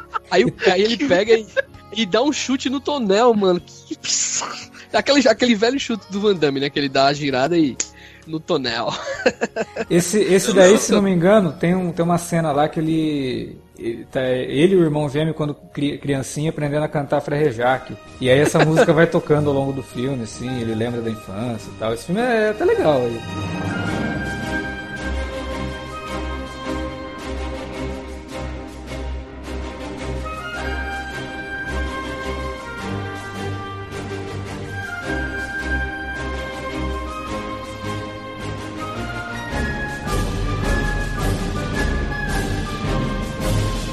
Pô, cara, então, quando eu era criança eu gostava muito, até hoje eu amo pra caralho Toy Story. Pra mim é, sei lá, das animações top 5 da minha vida, tá ligado? Acho Toy Story 3 então maravilhoso, tô super ansioso pra, pra ver o 4 e tal. E aí, porra, nessas de filme com boneco, com não sei o que, tinha um filme do Joe Dante, cara, Pequenos Guerreiros. Tá. Cara, que eu Toy tinha uma Soldiers, né? Lembrança. é, o, isso, exatamente, Small Soldiers. Que eu tinha uma lembrança que era boa pra, assim, não é pra caramba, mas eu tinha uma boa lembrança. Principalmente porque, pô, tinha a Mary Jane novinha, eu sempre fui apaixonado pela Kristen Dunst, tá ligado? Tinha lá o garoto que tinha o, que pegava lá os bonecos do, dos gorgonoides e do, do, Esqueci o nome dos, dos outros, dos, dos, que eram os, entre aspas, do bem. Mas que na verdade eram filhas da puta, tá ligado? Só que, cara, assim, pra falar a verdade, quando eu era criança, de tanto ver e rever isso, porque foi um dos filmes que eu, a, a, alguém gravou para mim, eu fui começando a achar meio merda. E até hoje eu tenho muito medo de rever, assim, pra matar de vez as. Eu teria todos os bonecos, tá ligado? Eu não sou colecionador igual você e o Davi, Alex. Mas eu tenho. Eu, eu teria todos eles, tá ligado? Como teria o Slink, como teria o, o Rex, o Woody, o Buzz do, do Toy Story. Mas, cara, eu tenho a impressão de que é uma merda. Principalmente depois que eu fui ver Gremlin já, já bem, bem velho, tá ligado? Porque não, não era um filme de infância meu, não. Foi um filme que eu, eu vi o pessoal falando, pô, não, é maneiro, não sei o que, já, já era adolescentezinho. Ah, porra, o pequenos, os pequenos guerreiros achava do caralho, cara. Porra, mas, mas tá vendo aqui Joe Dante, Jerry Goldsmith. É bom, velho. Acho que deve ser foda esse filme ainda. Então, vou, vou te falar, Felipe. Não revê, não. É uma merda. É uma... Revê, não. É uma merda, né, cara? Não revê, não, cara. Porque esse daí eu não gostava na, na época. Eu achava bem bobinho, assim. Tipo. É porque é, exatamente a impressão que eu tinha era essa. Era um filme pra criança e tal. É, assim, mas ele cara. tem, ele tem, tem ele tem umas sacadas legais de efeitos visuais envolvendo os bonecos, sabe? E pra época foi Cara, um negócio filme- bastante filme é de inovador. 98, cara. Eu, É. vi- eu devo ter visto ele no máximo em 99, tá ligado? É, eu, tinha, ele- eu tinha 11 anos, tá Ele ligado? tem uns Eu efeitos visuais muito bons envolvendo os, os brinquedos, assim. É bem legal nesse sentido. Mas o Joe Pô, Dante, então, ele, eu- ele é foda nisso. O que eu lembro é que na época eu já achava meio, porra, caraca, tá, tá mais assim de, de artificial, tá ligado? É, Mas, mas... porra, cara, eu, eu sei que o, o coronelzão lá era o Tommy Lee Jones, tá ligado? Só que eu nunca vi isso em, em- no idioma original, né, cara? E assim, eu lembro que tinha várias paradas, tipo, eles queimavam os bonecos, tá ligado? Tipo, Uhum. era como se todos os meninos fossem o Cid do Toy Story. Só que, porra, e tipo, faziam lá, e depois eles botaram pra, pra viver as Barbies, dando um choque, essas Barbies começaram a, a- a atacar a Kirsten Dunst, e aí as Barbies se queimam também, ficam com, com visual punk, tem uma Barbie, é, o- a Aurora do, do- a Tempestade com cabelo moicano, tem a Barbie careca, tem a Barbie, o, o Doc Brown do... do, do- Cabelo branco. É- tem várias, várias Que Barbies horror, muito mano. louco, Caramba. cara. Era muito louco. era- é bizarro, cara. E tipo, ele- só que assim, ele é praticamente o mesmo roteiro do, do Gremlins, cara. Porque ele também cai na água e se multiplica os bonecos, as- a corrente elétrica faz eles ficarem, ficarem vivos, tá ligado? Tipo, é muito parecido com o Gremlins. Aí quando você vê o Gremlins, que é anterior, 84, não? É, Não em lembro. 1984. Ele saiu junto com o Caça-Fantasma. No mesmo dia, inclusive. E aí, pô, caralho, É, maneiro. É muito, muito louco isso aí no cinema e tá lá passando Gremlins e Caça-Fantasmas. né? Porra! Caraca, tu pode fazer uma sessão dupla foda, né, cara? Caralho, não sabe, porra, que doideira, cara. 14 anos depois, né, que o filme é de 98, ele faz um filme muito parecido e eu gosto muito do Joe Dante, tá ligado? Ele é um dos, do- dos, dos discípulos do Roger Corman, assim, que eu acho mais, mais fodas, cara. É, e olha que o Roger Corman produziu Cameron, produziu Scorsese, produziu Coppola, eu acho que é, todos esses caras foram muito bem produzidos pelo, pelo Roger Corman, mas nenhum deles é filho do Roger Corman. O, o Dante eu acho que é filho do, do Roger Corman. Mas, pô, cara, não dá, cara. É muito difícil. Pô, mas eu adorava. Quando a primeira vez que eu vi, foi, nossa, caraca, é um Toy Story Badass, não sei o que. Óbvio que eu não falava isso que eu, não, eu era cristão. Mas eu falava, pô, caraca, é um Toy Story pra adultos. E não, cara, era mil vezes mais infantil que o Toy Story, tá ligado? É, porque o Toy Story tem aquele visual mais fofinho, né? E como esse filme ele é um live action, que tem toda uma questão de. até batalha. tipo. Ah, pô, cara, eu fiquei muito triste que, que, que esse filme é ruim, mas eu via É, direto, não, cara. não, não sei se é ruim, assim, mas não é bom também. A minha fita do Pequenos Guerreiros, do outro lado tinha um outro filme que eu tenho certeza que é ruim e eu não vou Cara, eu, não sei que fita de VHS é essa que tinha dois lados, cara. Eu tô, tô Não, bem não, curioso. não, não, perdão, não era. Caralho. Era um, era um Não, não, não cassete, era então, né? que Você tinha. gravou só o A- áudio e tal. Assim, deixa eu falar. Caralho, calma aí, deixa eu me corrigir. Me, me- me ajuda a me ajudar. Não, não é isso. Que filha da puta. Calma. Felipe, calma. Vamos lá, vamos lá. Não, então, não era que a fita tinha dois lados, era que a, a caixa da fita tinha duas impressões, tá ligado? Ah, Porque tá. tinha dois. Aí do outro lado tinha Space Jam, o jogo do século, que eu tenho certeza que é uma merda, cara. Uma merda. Apesar Não, de, não, tipo assim, não. eu, eu- não, não. É. O quê? Até- Tá falando que Space Space Jam é uma merda, olha o respeito, Ah, cara, rapaz. acho Esse é bom, que cara. deve Louco. ser, cara. Porque, Space velho, Jam é sensacional, mano. Você é louco, Assim, velho. que eu, eu, eu- não sei se eu falei pra vocês, eu tô jogando basquete agora, tá ligado? Tô até emagrecendo, Uhum. graças a Deus. Aí toda vez que eu vou, que eu, que eu, que eu marco uma cesta de três pontos, eu só falo, nossa, Stephen Curry, eu falei, Stephen Curry, o caralho. Charles Barkley. Eu adorava o Charles Barkley, achava foda pra caralho, tá ligado? O Larry Bird, que aparece no, no, no, no- no filme também, tá ligado? Só que, pô, só que o, o nosso querido Michael Jordan, cara, tentando fa- fazer lá e falaram que vai ter uma continuação agora com, com Vai ter, mano. O Lebron, né? LeBron. É. One is the loneliest number that you'll ever do. Two can be as bad as one. It's the loneliest number since the number one.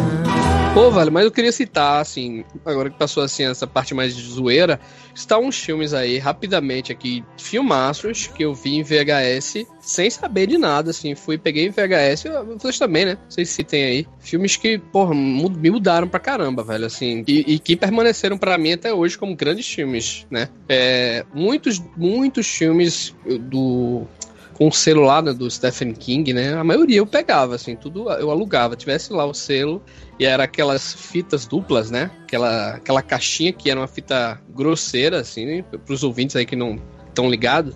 Era uma, uma caixa grande que vinham duas fitas VHS.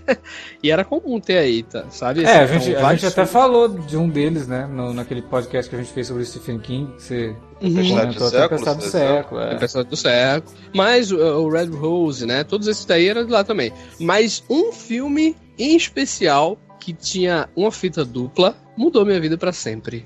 Vocês devem saber que filme é esse. Magnolia. Ah. Ah, pô, tu tá falando do Stephen King? é, cara. o cara tá falando do Stephen King Não, do deu nada o exemplo do. Stephen King. O exemplo É. é. Caraca, eu cheguei. da- da- da- eu ia arriscar o, a procura da, procura da felicidade, Não, não. Espera de um milagre. Ah, Espera de Milagre não. Magnolia, assim, era, foi um Ah, filme que era, que era duas cara. fitas e tal. Pá, Mas o Magnolia, o Magnolia é um cinemão, né, cara? O Magnolia. Pois é, eu vi Magnolia, cara. Mas você em 2020. descobriu. Mas você descobriu o Magnolia no, Descobriu na na locadora? locadora? Na locadora. Na locadora. Descobri Magnolia na locadora. Do o fita dupla lá e tal. é, no- justamente na locadora, onde eu viria trabalhar dois anos depois. Olha só. Maneiro. Tá ligado? Por quê? O que, Ah, que aconteceu? Aí começou a sua história com o Paul Thomas Anderson. É, exatamente. Por aí mesmo. Romance, né? Era É só porque, um flerte ali. O, Que- o Paul ah, na Anderson é o, é o amante. O, o marido do Vilker é o Demolidor, né? O Demolidor da série, então. O- ah, só pra contextualizar, porque muita gente vai dizer, pô, 2003, o cara alugava fita ainda. Sim, aqui no, no meu bairro, em 2002 mais ou menos, um camarada, já tava chegando DVD e tudo mais, já tinha DVD de Matrix nos locadores e tudo mais. Um cara decidiu abrir uma locadora, eu acho que ele comprou de outro lugar, ele abriu uma locadora, velho, recheada de, de VHS. Mas digo recheada, realmente assim, era um troço que a gente nunca tinha visto aqui no bairro. Diversas estantes de VHS, entendeu?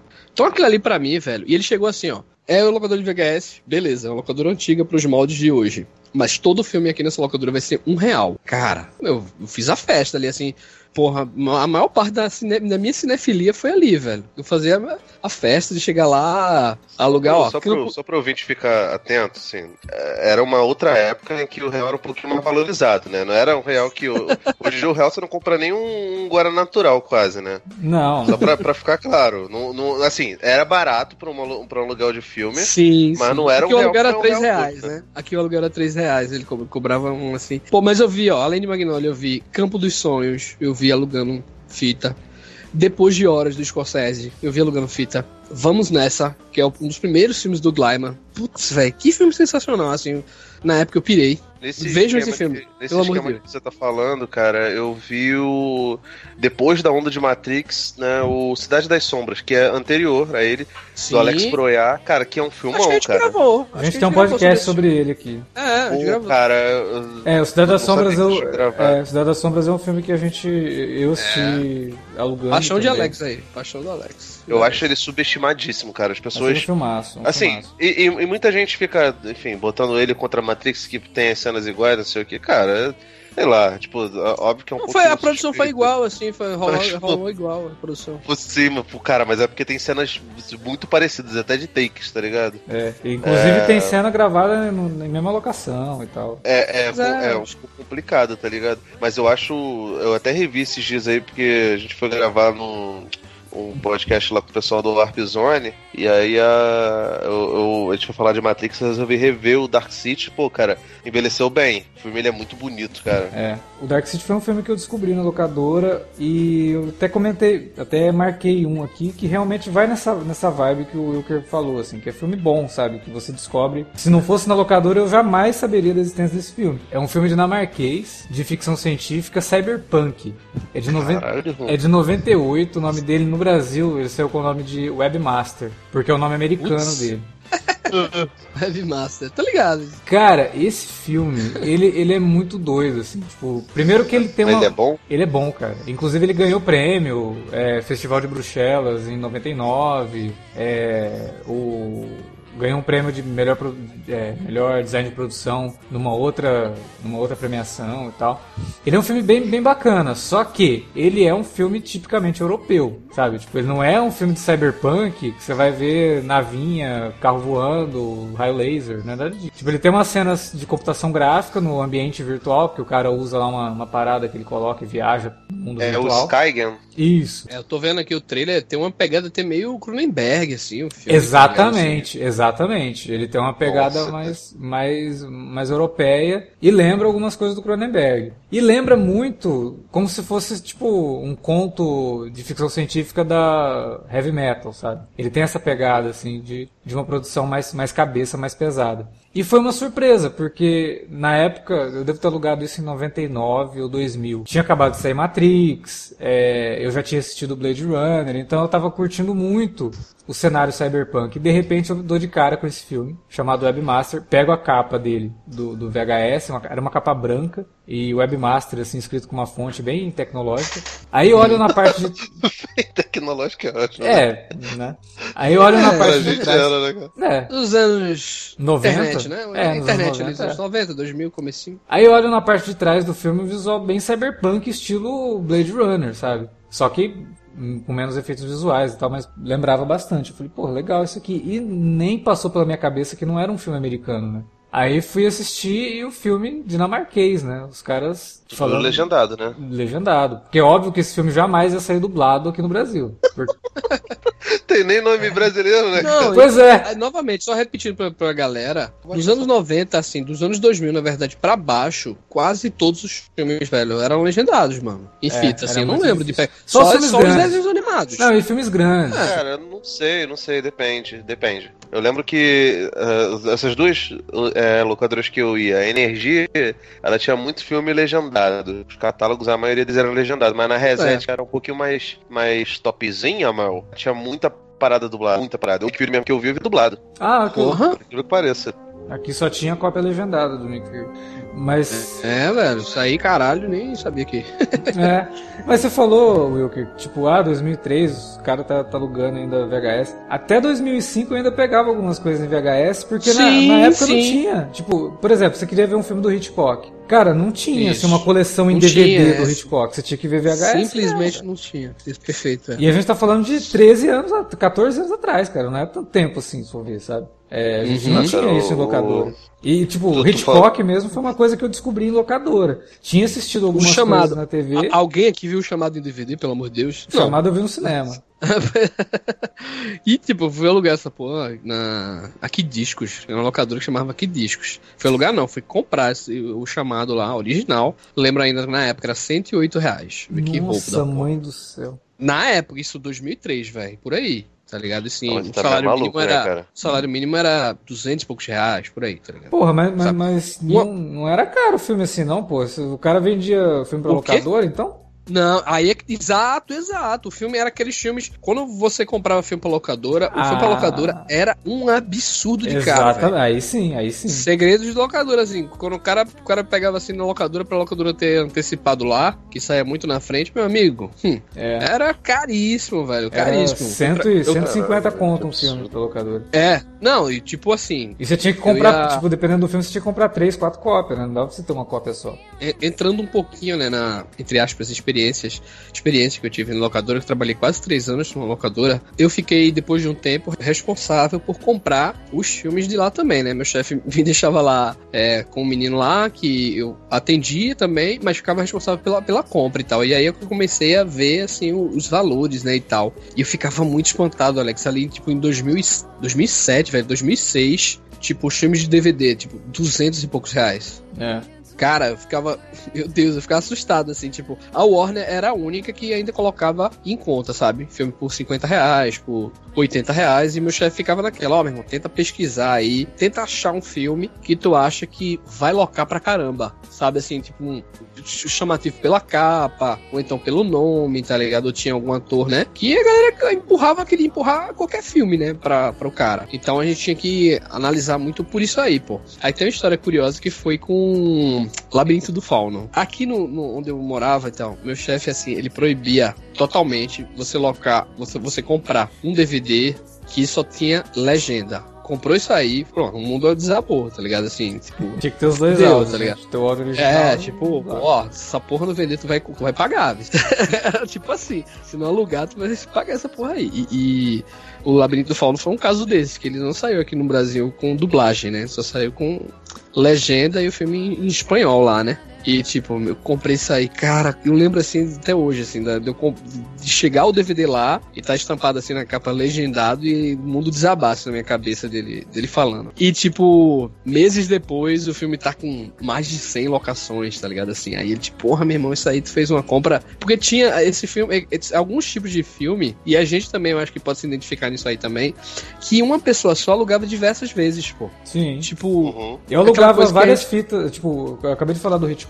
Cara, eu alugava filme do Hitchcock a torto. E vários eu aluguei várias vezes, sabe? Tipo, Psicose eu vi várias vezes alugando. O Homem que Sabia Demais eu vi várias vezes alugando. Até cheguei a comprar depois em sebo, em VHS mesmo, porque, de novo, não tinha DVD. E tinha até pouco tempo eu tinha esses filmes do Hitchcock. Assim, eu joguei fora porque eu precisava arrumar espaço pra colocar uns quadrinhos. E, tipo, não, preciso mais dessas fitas. Nem tenho mais VHS pra rodar isso. é, é porque também mofava, né, velho? É, é. Totalmente perecível. Aí Fita é tinha, foda. tinha uma locadora aqui que gravava. Tipo, você pedia pro cara gravar pra você, ele gravava os filmes. Então alguns filmes eu pedi pra ele gravar pra parar de alugar, assim, porque eu não aguentava mais. alugar. Aí eu pedi pro, pro cara gravar pra mim. O Davi tinha falado lá do Arquivo X, né? Que juntava dois episódios, fazia um telefilme e tal. Eu vi muita coisa nesse sentido com Jornada nas Estrelas, né? Tipo, episódios de Deep Space Nine, por exemplo, que era uma série que só passava na TV a cabo, e eu não tinha na época, só dava pra ter um contato com Deep Space Nine na época pelo VHS. E eles lançaram vários episódios duplos, que eram normalmente começo de temporada, como se fosse é, um telefilme. Então tinha, por exemplo, o episódio duplo que introduz o Worf, que era de, da nova geração, em Deep Space Nine. E saiu como se fosse um filme mesmo. Porra, o dia que eu vi aquilo, eu falei, nossa, Deep Space Nine, eu preciso ver e tal. Porque no Brasil, na TV aberta, passou só a primeira temporada na Record. Aí eu aluguei e aluguei umas 3, 4 vezes esse troço, porque eu adorava. Qual era aquela que passava na manchete? Era a original. Era a original e a nova geração. Chegou a passar na manchete no, começo- no geração, final dos anos né? 80. Nova é. geração. Um filme sério que eu via na, na- nas locadoras, muito também na pegada do Matrix, foi, além do, do Donnie Darko, que a gente já fez um podcast sobre, acho que é até um dos melhores episódios que a gente já gravou, cara. Com todo respeito aí à, É. à- à humildade.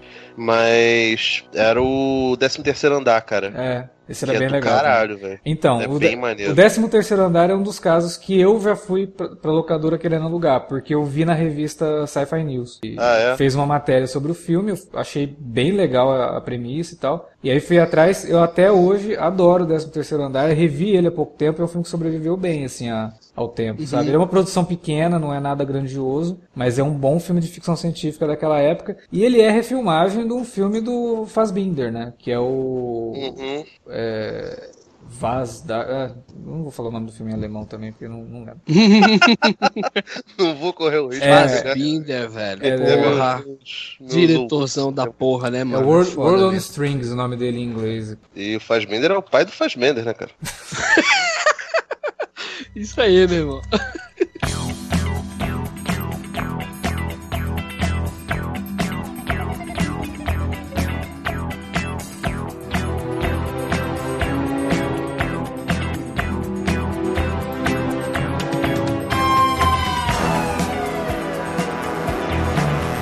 Cara, eu, eu, eu sou muito fã de, de filme do 007, né? Mas o primeiro filme que eu vi do 007 mesmo foi Contato de Locadora também. Foi o primeiro filme da, da, da franquia inteira, que foi o filme de 77 lá, O Espião que Me Amava. Foi uma das primeiras locações que eu fiz, assim, em locadora, inclusive. Você deu sorte, hein? Porra.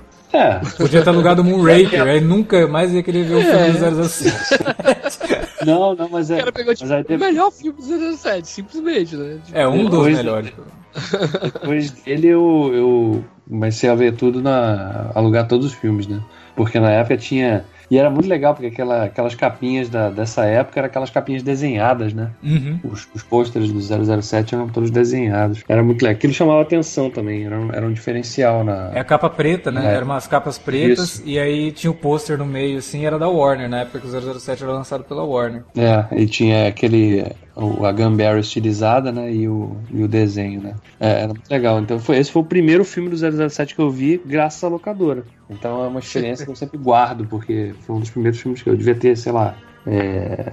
Porra, sei lá, devia ter uns 7, 8 anos. Porque eu tinha um, um colega na escola que o pai dele era viciado em 007. Então ele tinha pôster na casa dele. Toda vez que eu ia, eu ficava olhando aquilo e tal. Aí um dia aluguei esse filme falei, pô, vou, vou conhecer esse mundo, esse mundinho aí, né, moleque, né? Aí fiquei bem impressionado com. Lembro de ter ficado bem impressionado. Eu tinha até pesadelo com, com dentes de aço, né? Porque era bem assustador, né? Imagina uma criança, de vendo. 7, 8 anos realmente ficaria assustado. O 007 É. pra mim foi mais ou menos isso. Assim, Eu- a primeira vez que eu tive contato foi na TV, passando na Globo. Provavelmente foi o Homem da Pistola de Ouro, porque passava direto na Globo esse filme. Uhum. E aí eu curti muito. adorava. É, e- mas assim, eu via até enjoar na Globo, né? E eu curtia muito e tal. Aí meu pai falava, não, mas você tem que assistir. E a Globo raramente passava os filmes com o Sean Connery. Né? Ele falava, não, você tem que ver o Moscou contra Caramba, 007. Chegou a passar, velho, na Globo, só de Chegou. madrugada, né? Só- É, de- exatamente. passou, a, A a Globo. Globo. chegou a fazer umas maratonas 007. A SBT, o SBT. Não, a Globo. Não, a Globo também. A Globo também. Que eu, eu lembro até que teve uma época que. Era festival não sei se era a ordem do- 007. Isso. Eu não, não lembro se era a ordem da Globo ou se era a ordem da- das, da- das companhias que faziam os VHS. Eles dublaram quase tudo com a voz do Márcio Seixas, que era o, o dublador do. do... Sean Connery e Do do. Roger Moore. É, Não, mas ele exatamente, dublou o o- Timothy Dalton também, dublou Não, o... é o- Timothy ele- Dalton? Sim, Sim, né, nessa época é isso que eu tô Caralho, falando. Assim, ele, É, porque ele ele, era o dublador tudo, do ligado? personagem, né? É, Não do Talvez, talvez, a- o prim... não lembro exatamente, não sou especialista nessas paradas, mas provavelmente você viu ele dublando o Sean Connery já nessas redublagens. sim, sim. É bem capaz, Vilca. É. Eu- eu- o É, primeiro não. 007 que eu vi também foi com, com locadora, mas foi o. Foi o da Terry Hatcher. Acho que é o Amanhã Nunca ah, Morre. Amanhã melhor, Nunca melhor Morre. do Pierce Brosnan, né? Melhor do Pierce Brosnan. Aí, aí depois, tipo, assisti e tal, e aí eu fui pra locadora e tinha uma locadora aqui que era uma locadora muito boa. Ela era uma locadora bem antiga, ela começou quando começou mesmo o, o lance do VHS, nos anos 80. E ela foi a última a morrer aqui, inclusive. E aí os caras tinham lá quase tudo do 007, cara. Eu alugando todo final de semana, alugava uns dois, três, junto com outros filmes e tal. E aí eu fui acom- acompanhando o 007 em locadora, porque a Globo só passava os filmes com Roger Moore. E ela passava muito Moonraker por conta do filme né, vir pro Brasil e tal. E eu não aguentava mais o Roger Moore. Aí que eu fui conhecer o, Sean Connery como 007, alugando mesmo. E tinha uma particularidade com as fitas do 007 no Brasil. Não sei se era por preguiça, o que, que é que acontecia, se era difícil fazer legenda. Mas tinha várias, vários diálogos que a legenda não aparecia. Nossa, cara, isso dá uma raiva, velho. E eram as legendas da Warner. Era, e assim, depois eu fui ver alguns outros filmes antigos da Warner e acontecia direto isso. Os caras falavam e a legenda parecia uma coisa simplificada, sabe, da- do que o cara falou. Às vezes sem traduzir o que o cara tinha falado. Sincero. Botava, lembro- botava só as lembro- reticências lá, né? Que sacanagem, né, cara? Porra, era Eu lembro- foda eu lembro isso. que, eu lembro que cara, aconteceu. é, cara, é verdade, aí o cara, só os três pontinhos lá. Eu lembro que, que aconteceu. Isso acontecia um pouco o lance comigo com DVD. DVD rolava direto. Mas, cara, sabe uma parada que, que queria, queria falar antes da gente terminar, que, que era uma frustração terrível? Assim, eu, eu quando era criança, eu era muito. Mesmo antes de. Eu tenho um gapzinho de, de não consumir muita coisa, nem de cultura pop, por conta da, de religião, né? Os meus pais teve uma época aí que ficaram muito bitolados. Hoje em dia eles adoram negócio de Marvel, tá ligado? Mas, por exemplo, eu, eu via paradas do Homem-Aranha, adorava o desenho do Homem-Aranha, tinha boneco do Homem-Aranha, a gente teve que queimar os bonecos porque ele fazia o, o, o sinal lá do Malóquio, né? Que nem era o sinal do Malóquio, mas tudo bem. Lá do, do, do, do nosso querido Dio. Eu, eu- enfim, ainda assim eu consumi algumas coisas de super-herói. E desde pequeno eu sempre fui muito decenalta, né? E, cara, eu adorava o, o- os filmes do Batman do Tim Burton, né? O, tanto o Batman quanto o Batman Retorno. E eu lembro que uma vez eu peguei na, na sessão da tarde o filme do, do, do Super-Homem de 78, né? Uhum. Uhum. Cara, eu fiquei impressionado. muito. E assim, eu peguei, viu, cara? Eu lembro que essa vez que eu peguei, eu peguei ele no finalzinho, aquela cena da piscina da, da senhorita Testmaker salvando o super-homem. E eu ficava, caralho, que foda, cara. Ele é muito maneiro. Porra, esse cara é o super-homem mesmo. Ele parece super-homem das histórias que eu lia e tal. Tinha, tinha alguns gibis do, do meu tio lá do, do Kurt Swan desenhando e eu achava muito. Não tem nada a ver, né? Eu, eu até comprei o, o, o quadrinho da Panini recente do, do Lendas do Homem de Aço do Kurt Swan, tem nada a ver com Christopher Reeve. Mas, cara, eu achava muito igual. E aí eu fui na locadora e queria pegar um filme do Super-Homem. Falei, porra, vou pegar o filme do Super-Homem, não sei o que, caraca, maneiro pra caralho. Eu quero ver o Super-Homem, não sei o que, só que não tinha nem Super-Homem 1, nem Super-Homem 2 lá. Aí, O pô. Cara, eu peguei o 3 e o 4, mas foi uma decepção, irmão. Eu fiquei puto, puto, porque, cara, eu achava que ia ver o super-homem. Aí vem o Richard Pryor, eu falei, o que, que, que esse cara tá fazendo, cara? Esse abobalhado, tá ligado? E o, e o 4 entra naquela discussão, né? Que não é cano, né? Não é. Não, na verdade, o 4 é canon pra caralho, porque é da canon, inclusive. Mas, porra, é, tipo, nossa, cara, é muito ruim. Mano, eu vou te, eu, eu vou te falar, eu acho o 4 melhor do que o 3, cara, porque... E depois Cara, que eu... É porque assim, o quarto filme, velho, ele é muito vagabundo, velho. Não, ele é um... Assim, é, é um, é um filme deprimente, assim, de verdade. É, então, é assim. Não, o não, não, 3, é- não, o 3. não, não, não, não, não é, Porque não é vê só. deprimente. Não é deprimente, Não. ele é dirigido pelo cara do H de Aço, que aliás é um outro filme foda de locadora. O Cara. 3, cara, é um filme claramente feito pra o Richard Pryor brilhar, assim, a- tá ligado? Mas o quarto, assim, ele tem cara. Cara, não, é, assim, não é, viu? parece que o cara é, viu? tava Eu- eu largado, revi- assim, a franquia tava largada, tá ligado? E os eu caras pegaram e tem uns fizeram. dois acho- anos, cara, o, o Superman 3. O Superman 3 é terrível. Não, o eu já, Superman revi, 3 eu já revi milhares de vezes, pô. O Superman, O Superman 3, ele é aquela cena do Superman 2 que o Richard Lester fez de babaquice pra sacanear o Donnie. Não é possível que ele tenha feito aquilo sério. Do, do, do Zod e da, da galerinha soprando as paradas e caindo sorvete na cara. O cara com guarda-chuva sem chuva, sabe? É aquela cena ali, só que feita por duas horas e meia, tá ligado? muito o, ruim, o 3 é, é muito. Muito- Não, eu mas o- adoro o Richard muito, Pryor. Muito, muito, muito. Eu lembro é que o- terrível, é terrível. Meu avô era muito fã do Richard Pryor e do, e do, do Fantástica Fábrica de Chocolate. Esqueci o nome dele. Gene. Wilder, Gene Wilder. Isso. Porra, eu adorava Pô, os filmes dele. Aí Certo outros Suco filmes, hein, cara? Louco, certo? Sugos de louco. Porra. Eu lembro que quando meu filmes avô era assim. vivo, ele pedia pra, pra, pra pegar isso daí, eu via com ele eu entendia metade. Eu fui entender muito tempo depois, cara. Tipo, a meu avô tava, tava plantando na minha mente a, a, a- Isso aqui é um humor bom, gente. Isso aqui é legal, sabe? Ele gostava muito de Jerry Lewis também. Então, tipo assim, eu- muita coisa também era de locadora. Eu pegava pro, pro meu avô ver e eu acabava, acabava coisando. Então, tipo assim, eu tinha em mente quem era o Richard Pryor. Eu não, não era inteligente o suficiente pra associar, ah, esse é o cara do sexo surdos e loucos, tá ligado? Porra, não dá não, cara. O Superman, eu ficava muito É, triste, é porque, cara. então, é porque Superman 3, assim, é um filme tão ruim, tão chato, que eu nem, tá ligado?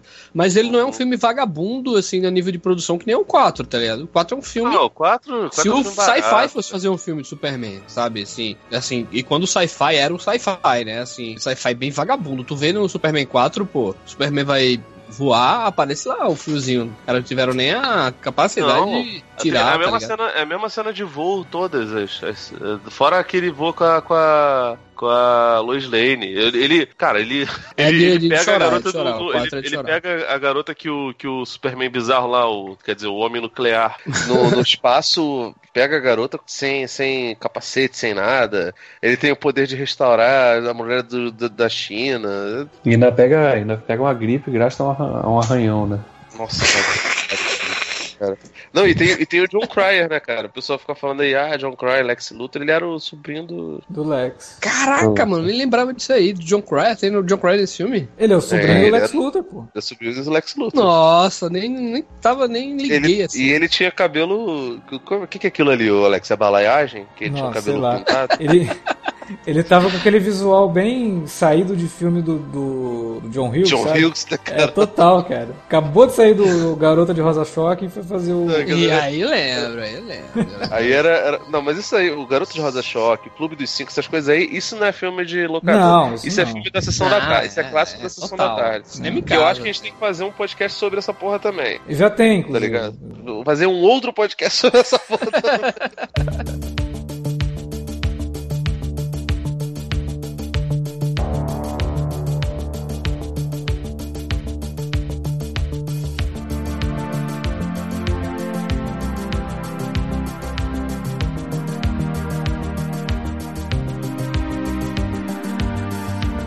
Bom, era isso então, era essa discussão gigante que ficou esse podcast. Eu não tava achando que fosse render tanto assim, mas rendeu. E a gente espera que vocês tenham ficado até o fim, né? A gente espera que vocês tenham curtido essa discussão. Então, fala pra gente aí na área de comentários os filmes que você descobriu na locadora, se é que você sabe o que é alugar filme numa locadora, porque a gente tá mal acostumado, né, com o serviço de streaming e locadora Locadora, locadora física, hein, gente? Não é, É. locadora da, que você paga lá na fatura da net, não, hein? é locadora física, que é a que vale, que é que você ia lá sem saber o que ia encontrar pela frente. É, Acho que a juventude hoje você sabe que é locadora de carro, cara. Provavelmente, provavelmente. Mas fala pra gente na área de comentários aí o que você achou desse programa e fala dos filmes que marcaram a sua vida de forma positiva ou negativa, porque negativo é sempre mais divertido. Você também pode falar com a gente nas redes sociais, no facebook.com.br cinealerta ou arroba cinealerta no Twitter. Lembrando que você pode e deve usar as redes sociais também para divulgar o nosso conteúdo. A gente volta daqui duas semanas com mais podcasts aqui no Cine Alerta e agora a gente vai entrar numa sequência né, de, de alerta de spoiler, de alertas vermelhos temáticos, de, de filmes que vão estrear. Então a gente espera que tenha muita coisa pra gente comentar e lógico, abril volta Game of Thrones e a gente volta a comentar para a última temporada com minicasts semanais. É isso, valeu pela audiência, até a próxima.